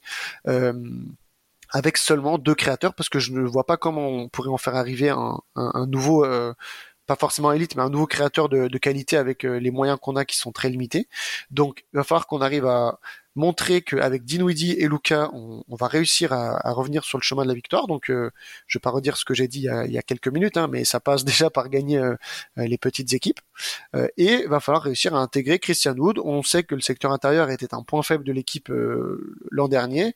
On a fait venir Christian Wood qui, pour l'instant, est un point positif. On a euh, 65 matchs devant nous pour réussir à l'intégrer au mieux possible, pour en tirer le maximum, parce que ce joueur, on peut en tirer beaucoup, euh, pour en, faire devenir une force. Donc, il ne pourra pas remplacer Brunson, parce que c'est deux profils qui n'ont absolument euh, rien à voir, mais il va apporter du plus. Euh, pour, pour conclure là-dessus, euh, à partir du moment où tu as Luka Doncic dans une équipe, tu as route pour euh, être une une place forte de n'importe quelle conférence. euh, la, route, elle est déjà là. En fait, c'est juste qu'il faut, customi- il faut customiser ton bolide pour lui faire euh, avoir un meilleur aérodynamisme, une meilleure autonomie, etc., etc. Et, euh, et c'est ce qu'on essaie de faire en, en construisant le roster autour de, de Luca. Euh, on a des moyens limités, je le redis. hein. On a un salary cap qui est explosé déjà pour la saison prochaine. On a un pic de draft euh, qui va partir à New York, donc euh, on ne peut pas le, on peut pas trader de pic de draft en 2023 ni en 2024. Donc euh, donc voilà, on, on, va, on continue avec l'équipe qu'on avait l'an dernier qui fonctionnait bien. Euh, on va aller en playoff, ça aussi je me fais pas trop de soucis là-dessus, sauf évidemment si blessure, euh, si blessure de Dinwiddie ou de Lucas, euh, enfin Lucas j'en parle même pas, mais si blessure de Dinwiddie ça, ça pourrait être très vite compliqué parce que là Lucas on va lui demander d'être à 150% et ça va être dur. Euh, mais sinon euh, la route pour euh, être une place forte de l'Ouest, elle est toujours. euh, on est sur la bonne route, on est en, on est en bon chemin. Euh, L'an dernier, c'était une très grande étape qu'on a qu'on a franchie, montrer qu'on est une équipe sérieuse et pas juste un one man show. Enfin, juste un joueur et, et que des pitres euh, ou des peintres à côté, comme je l'entends Mhm. beaucoup et qui euh, et qui m'agace euh, au plus haut point. Le- Je L'équipe suis totalement d'accord avec toi. C'est les l'équipe gens qui est regardent les matchs. autour de Luca. Euh, c'est comme si dire, euh, alors oui, c'est un choix qu'on a fait, mais c'est comme euh, au football américain, les équipes sont construites autour d'un quarterback. Euh, si le quarterback se blesse, ton équipe, elle ne fait plus rien. Oui, euh, c'est un constat. euh, oui, je suis d'accord. Bah, les Mavs, on est effectivement dans ce cas-là. On est on est l'équipe la plus dépendante de un seul joueur de toute la ligue, c'est vrai, mais on construit intelligemment autour de ce type de joueur et et pour le coup, je trouve qu'on le fait assez bien, même si euh, tout n'est pas parfait. Et voilà, je vais vous le donner la parole, les gars, parce que moi, vous- je savais, je peux partir pendant euh, Oui, 30 oui, minutes sur les pris j'espère que voilà, hein. les, les éléments que je vous ai donnés euh, euh, vous ont plu. Et puis bah, maintenant, je suis hâte d'entendre vos arguments de la part de personnes qui sont sûrement plus objectives que moi, même si j'essaie d'être le plus objectif possible. Non, mais je suis d'accord avec toi dans le sens où c'est pour ça que j'ai posé la question parce que on voit qu'il y a une certaine inconstance en ce début de saison, comme tu dis, entre voilà, faut gagner les petites, mais après on gagne, enfin vous gagnez les grosses, Euh, les grosses confrontations, hein, bien sûr. On parle, parle de rien d'autre. Mais hum, c'est voilà, il y a une superstar, il y a une méga star, même j'ai envie de dire. Tu construis à côté, mais voilà, pour moi, ouais, place forte, c'est vraiment genre en mode euh, déjà avantage du terrain et euh, bah, t'es minimum demi-finale de conf. Et après, advienne que pourra. Mais voilà, c'est et ça encore pendant des années. C'est-à-dire que pour l'instant, on a eu l'année dernière, la saison dernière qui a été exceptionnelle, gros parcours en playoff et qui n'est pas dû à la chance parce que bon, euh, enfin, vous avez maîtrisé euh, Phoenix, c'était une super série à regarder. Mais, mais voilà, j'attends encore confirmation de ma part, enfin de mon côté, euh, que ça dure pendant encore 2-3 ans. En mode, ouais, ok, en fait, Dallas, euh, c'est tout le temps top 3, top 4, top 5 de, de l'Ouest, et ça se tape en playoff avant de dire quand même, ok, place forte de la NBA. Et je sais pas, toi, Vlad, du coup, on t'a pas entendu sur le sujet, qu'est-ce que t'en penses toi? Bah, la, notion de, place forte, je vais rejoindre le critère de, Quentin. Euh, on parle de Luka Doncic comme euh, l'héritier d'un certain Dirk Nowitzki. Bah, pour moi, le niveau d'exigence doit être, doit être similaire. Euh, on a Dallas dans les années 2000 euh, qui a culminé entre la première et quatrième place pendant euh, plusieurs années consécutives, bah, je pense que Dallas sera de nouveau une place forte lorsqu'ils seront justement à ce niveau-là. Euh, pour le moment, je ne considère pas encore pour le moment Dallas sur, euh, en tant que place forte, même si elle est en devenir. Euh, ça s'est vu euh, la saison dernière, notamment avec leur très beau run en, en playoff. Après, sur la globalité, euh, je pense que je pense que Quentin est bien mieux placé que, que nous trois réunis Oh, pour justement analyser euh, l'intérieur de, de Dallas. Et je rejoins dans la globalité, je rejoins plutôt euh, son euh, euh, son analyse et euh, surtout oui, Luca arrête de pleurer. c'est surtout ça, hein. ça. C'est vrai que c'est c'est insupportable que malgré le malgré le magnifique joueur qu'il est. S'il arrêtait de se de, de se plaindre. En effet, justement, je, je regardais euh, tout à l'heure le, le résumé justement du match de cette nuit, et c'est vrai que dans le troisième quart-temps, il n'arrête pas de se plaindre C'est un euh, peu de gâté, limite, tu sais, il a eu tout, il a tout eu tout de suite. Et du coup, t'as l'impression que maintenant, à chaque no-call, bah, euh, je comprends pas, je les avais avant, euh, tu, tu vois. Oui, oui, oui. Bah, il y a un peu, un peu de ça, et je pense qu'en effet, lorsqu'il arrivera justement à, à passer outre de ces, euh, de ces no-calls et que derrière il se dit bon bah j'ai pas eu ce, ce no call, bah je vais mettre encore plus cher sur la, sur l'action d'après. Forcément, derrière, il va réussir encore plus à, euh, comment dire, encore plus à entraîner ses gars. Et je pense que là, en effet, euh, notamment sur des matchs qui sont censés gagner de base sur le papier, bah, ça va pouvoir permettre justement d'atteindre ce stade-là, de se dire bon bah en effet, Dallas n'est plus une équipe qui arrive à battre que des équipes fortes, mais qui, euh, mais qui se laisse aller sur des matchs face à des équipes faibles, mais que on sait que à tous les soirs, euh, tous les soirs Dallas euh, est capable de faire de grosses performances. C'est là où je pense, en tout cas moi, c'est, euh, ce sont mes Ah, critères pour euh, pour considérer Dallas euh, comme nouvelle place forte. Je voudrais juste Pour, euh, revenir. euh, Vas-y, vas-y, vas-y, Quentin. Ah bah, vas-y. juste rapidement, euh, effectivement, euh, par rapport là, tu, on parlait de, de pleurnicherie, euh, ce vers quoi il doit tendre, c'est ce dont tu as parlé. Mais moi, je veux déjà juste qu'il commence par arrêter les, les pleurnicheries qui nuisent à l'équipe, c'est-à-dire Oui. euh, celles de, qui euh, où on se retrouve en 4 contre 5 euh, en défense, parce que ça arrive Mhm. souvent, beaucoup trop souvent. C'est pas que trois fois dans le troisième quart-temps hier, ça arrive très souvent où il revient en trottinant en défense parce qu'il est en train de se plaindre. Mhm. Euh, quand il se donne, il est vraiment très bon et ça c'est un total autre sujet. Mais euh, le Luca est mauvais en défense, ça c'est une, une, une bêtise de sans nom. Mais bref, mais je veux juste qu'il arrête de les, les moments qui voit qui impactent l'équipe, c'est-à-dire euh, ça et aussi euh, les fautes techniques. Là, il est déjà leader de la ligue. S'il continue à ce rythme, il va recevoir sa première suspension en février. Vous vous rendez compte en février et après une fois que tu as eu 16 de fautes techniques, c'est une suspension tous les deux matchs. Le problème c'est qu'on sait que euh, Lucas suspendu, ça équivaut à 75% à une défaite des Mavs. Donc en fait euh, là on, parle vraiment de, faire du mal à ton équipe, euh, mais euh, premier degré quoi, parce que tu te plains aux arbitres. Donc qui continue de se plaindre pendant les temps morts ou ou quand le- pendant les phases de jeu arrêtées, euh, parce que de toute façon il est, il est comme ça. Vas-y, euh, je vais pas non plus le changer à 100%, mais juste qu'il utilise son cerveau déjà dans un premier temps, parce qu'il il a que 23 ans, voilà, faut pas oublier les jeunes, mais dans Mhm. un premier temps qu'il arrête de faire du mal à l'équipe euh, avec ses pleurnicheries quoi. Et après, en tant que fan de d'autres équipes, alors là, j'imagine même pas comme ça doit vous saouler. Mais moi, après, moi, qui se plaignent pendant les temps de jeu, bah, je, je m'en fous un peu, tu vois. Mais quand il, mais quand c'est pendant le jeu, alors ça, c'est euh, c'est tellement euh, à changer et c'est facile à changer qu'on parle pas de, de devenir meilleur à trois points ou quoi, on parle juste de fermer un peu sa gueule. Moi, je, je voudrais juste revenir sur quelque chose que tu as dit, Quentin, et avec laquelle je suis d'accord. C'est euh, le manque de crédit qu'il y a euh, sur le collectif bâti autour de Luca, mais surtout euh, des playoffs auparavant euh, et précédents euh, ceux de l'année dernière. Euh, il me semble que vous tombez deux fois sur les Clippers, c'est ça, de tête? Oui, Oui, c'est ça. 4-2, Voilà. 4-3. Euh, voilà, euh, c'est vraiment des séries où clairement vous faites beaucoup plus que lutter. Vous vous emmerdez clairement les Clippers.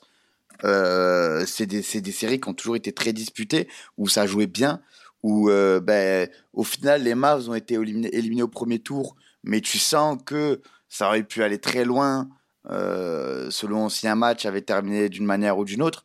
Donc euh, là où je te rejoins, c'est vraiment euh, remettre du crédit sur tout ce qui est construit autour de Luca depuis sa saison sophomore. C'est tout ça tout, ça qui fait que l'année dernière vous êtes en finale de conf, que Luca arrive à aussi bien briller, mais que surtout des joueurs les joueurs des Mavs brillent. Je prends un Klebert, je prends un Powell, je prends un Bullock, euh, je prends un Bertans, où voilà, où c'est pas c'est pas anodin que tous ces joueurs là qui sont qui sont assez mid dans l'esprit des gens aient eu euh, des bribes incroyables en playoff euh, et ça pas que l'année dernière. Donc je te rejoins totalement sur le fait qu'il faut mettre plus de crédit sur l'ensemble des Mavs et pas que depuis l'année dernière. Eh ben nickel, écoute. donc Dallas bien sur la voie pour redevenir une place forte de l'Ouest et de la NBA du coup. Euh, faut juste que Luka Doncic, euh, je pense si je, si je si je condense en quelques mots, que Luka Doncic devienne un vrai leader en fait, qui se comporte en leader pour son équipe et qui utilise un peu mieux ses ses qualités et, et sa et son aura en fait. Euh, Mhm. Ouais, c'est c'est quand même. Oui, je vois ce que tu veux dire. Je trouve quand même que c'est peut-être un peu dur dans le sens où euh, il nous fait quand même déjà que ce soit la saison dernière ou ce Bien début de saison, euh, un, un début de saison euh, exceptionnel. C'est, faut pas banaliser ça. Euh, Il y a certaines attitudes euh, qui sont à revoir, mais c'est déjà euh, aujourd'hui. euh, c'est déjà un leader. Clairement, on parlait tout à l'heure Oui. de KD qui, euh, qui sait que c'est pas un leader. Luca est un leader. Juste, il a des, il doit s'améliorer dans son rôle de leader, mais ça en est aujourd'hui. Euh, les pistes d'amélioration, euh, il y a un peu de Luca, mais euh, vous en faites pas que quand Bollock qui va revenir à son niveau, qu'il arrêtera de nous faire des 0 sur 5 à tous les matchs, oula, ça va gagner, euh, ça va gagner plus de matchs euh, aussi, quoi. Donc, il y a une piste d'amélioration globale, euh, gl- globale pour l'équipe. Luca en fait partie, mais euh, voilà, je, comme disent les Américains, faut pas take for granted euh, ce qui, ce qu'il est. Oh euh, là qu'il là là là là là. Pas, pas, pas, pas, pas. Toi, toi, toi, tu vis aux États-Unis, toi. Ouais, ouais, Ah, mais je bah, sais comment, bah, comment bah, tu dirais en, en français. bah. Euh, je sais comment tu dis en. Prendre pour acquis, pardon. Il y a- Prendre pour Il acquis. y a quelques jours, il y a quelques jours, j'ai date une coréenne, tu m'aurais bien aidé avec ton accent. Peut-être. Mais, euh, mais ouais, voilà, il faut, euh, faut, faut, faut bien se dire que euh, euh, c'est que le début de saison, il y a que 15 matchs qui sont passés, on est en positif et tout, et on a eu déjà des, des victoires qui sont, euh, qui sont assez marquantes. Euh, je pense qu'on sera tous d'accord pour dire que même si c'est plus frustrant, il vaut mieux gagner les gros et perdre, et perdre les petits que, que l'inverse. Eh bien, très bien, euh, très bien, très bien, monsieur. Bah, il est temps euh, pour finir cet épisode long, encore une fois, très très long. Oui. Mais, euh, mais bon, euh, c'est, c'est, on, on s'ennuie pas. Euh, il faut élire le 5 majeur de la semaine.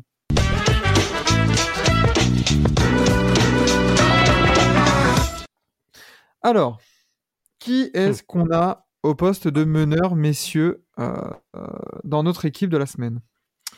Jaron Fox. Jaron Fox. Ouais. Voilà. Oui, oui, il faut récompenser l'équipe. Allez, on, encha- on enchaîne. Est-ce qu'on met deux Kings? Non, non, AG, AG dans sa bonus. Ouais, et, ouais. et ensemble Oui. Oui. Bon, on a Fox, on a un, un- putain, l'axe Fox euh, AD, euh, ça peut être, ça pourrait être bien chiant, ça, mine de rien. Euh, AD en 5 ou Embiid en 5 Euh, Oh putain. Hmm. Purée. Parce que la semaine d'Embiid, elle est quand même folle. hein. bah allez, on met Euh, AG en 4, AG en 4, Allez. et mis dans 5 si tu veux. Ça me va. Allez, allez. J'avoue qu'Embiid sans, sans Harden et Maxey, euh, ça a tenu la baraque et, et pas qu'un peu. Hmm. Donc, euh, ouais, ouais, ouais, pourquoi pas. Euh, du coup, il nous manque les ailes. Bah écoute, euh, ça va être simple. Jason Tatum en 3 et Tyrese Halliburton en 2. Non, que non, non, non. euh, déjà, je mets un petit shy. Enfin, non. Non, pas un shy, il a quand même deux défaites, le boug. Euh, pourquoi pas, ouais, un Darius Garland en deux. Darius Garland en deux, quand même. Oh. hmm. Darius ouais, ben le gars. Oui, oui, Bah, oui, oui, le, ouais, le gars, il est quand même à 37 de, de victoires, une défaite. Donc ça, ça peut, ça peut se jouer, tu vois. Non, non, je suis, euh, je plutôt rejoindre. Quentin, toi, t'es d'accord avec euh, les noms que t'entends, là, vite fait? Euh, ouais, ouais, bah après, euh, encore une fois, j'ai pas trop, Oui. je suis pas trop trop le reste. Enfin, je suis de loin, quoi. Euh, donc euh, oui, non, bah de toute façon, mettre euh, mettre Fox, euh, ça, ok. Euh, AD et Embiid, ça me semble assez in- indiscutable. Après, euh, genre, il a fait quoi Garland euh, cette semaine? On va aller voir ça. Parce que j'avoue que j'ai pas, j'ai- ça m'a pas choqué, donc c'est vrai que c'est un, c'est, c'est un nom, j'y pensais pas, donc j'ai pas l'impression qu'il est vraiment surperformé. Mais après, je peux me tromper, mais euh, il sort d'une belle victoire contre Miami là, mais bon, c'était Miami sans personne quoi. Euh, Darius Garland, qu'est-ce qu'il nous a fait comme stats? Euh, ouais, si, il fait. Ah, fait il quand a même- 41 points euh, contre Char- Charlotte, 23 contre Milwaukee, 51. Non, après ça c'était la semaine d'avant contre Minnesota. Oui, ça aura une belle semaine. Après, euh, est-ce que c'est devant, bah tu vois, Tyrese Halliburton par exemple pour récompenser les Pacers Je suis d'accord avec Vlad sur ce point-là, Mm. tu vois. Mais je peux comprendre. Et puis après, Tatum en 3 Ouais, De- plus Brown, plus Jalen Brown. D'accord, ça joue petit. Ouais, ça joue petit, ouais.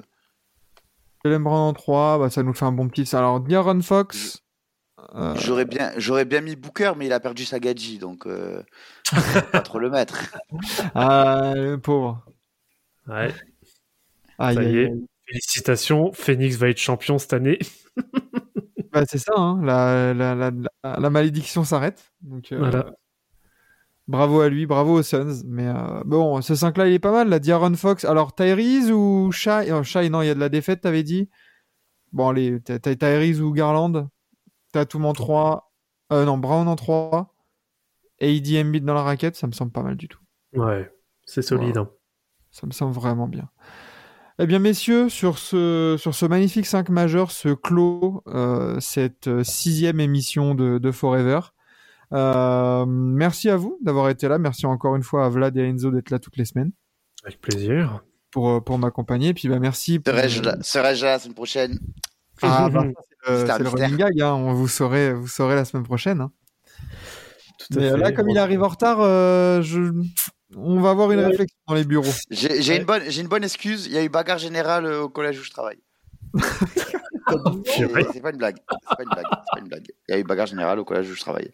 Aïe, aïe, À la aïe, remise, aïe. de- remise des diplômes des anciens troisièmes. Euh, du coup, bah, c'était en soirée. Et hop, bagarre générale. Oh, sérieux. Malice at the college. Mal- Ah, mais, Malice à the middle high school.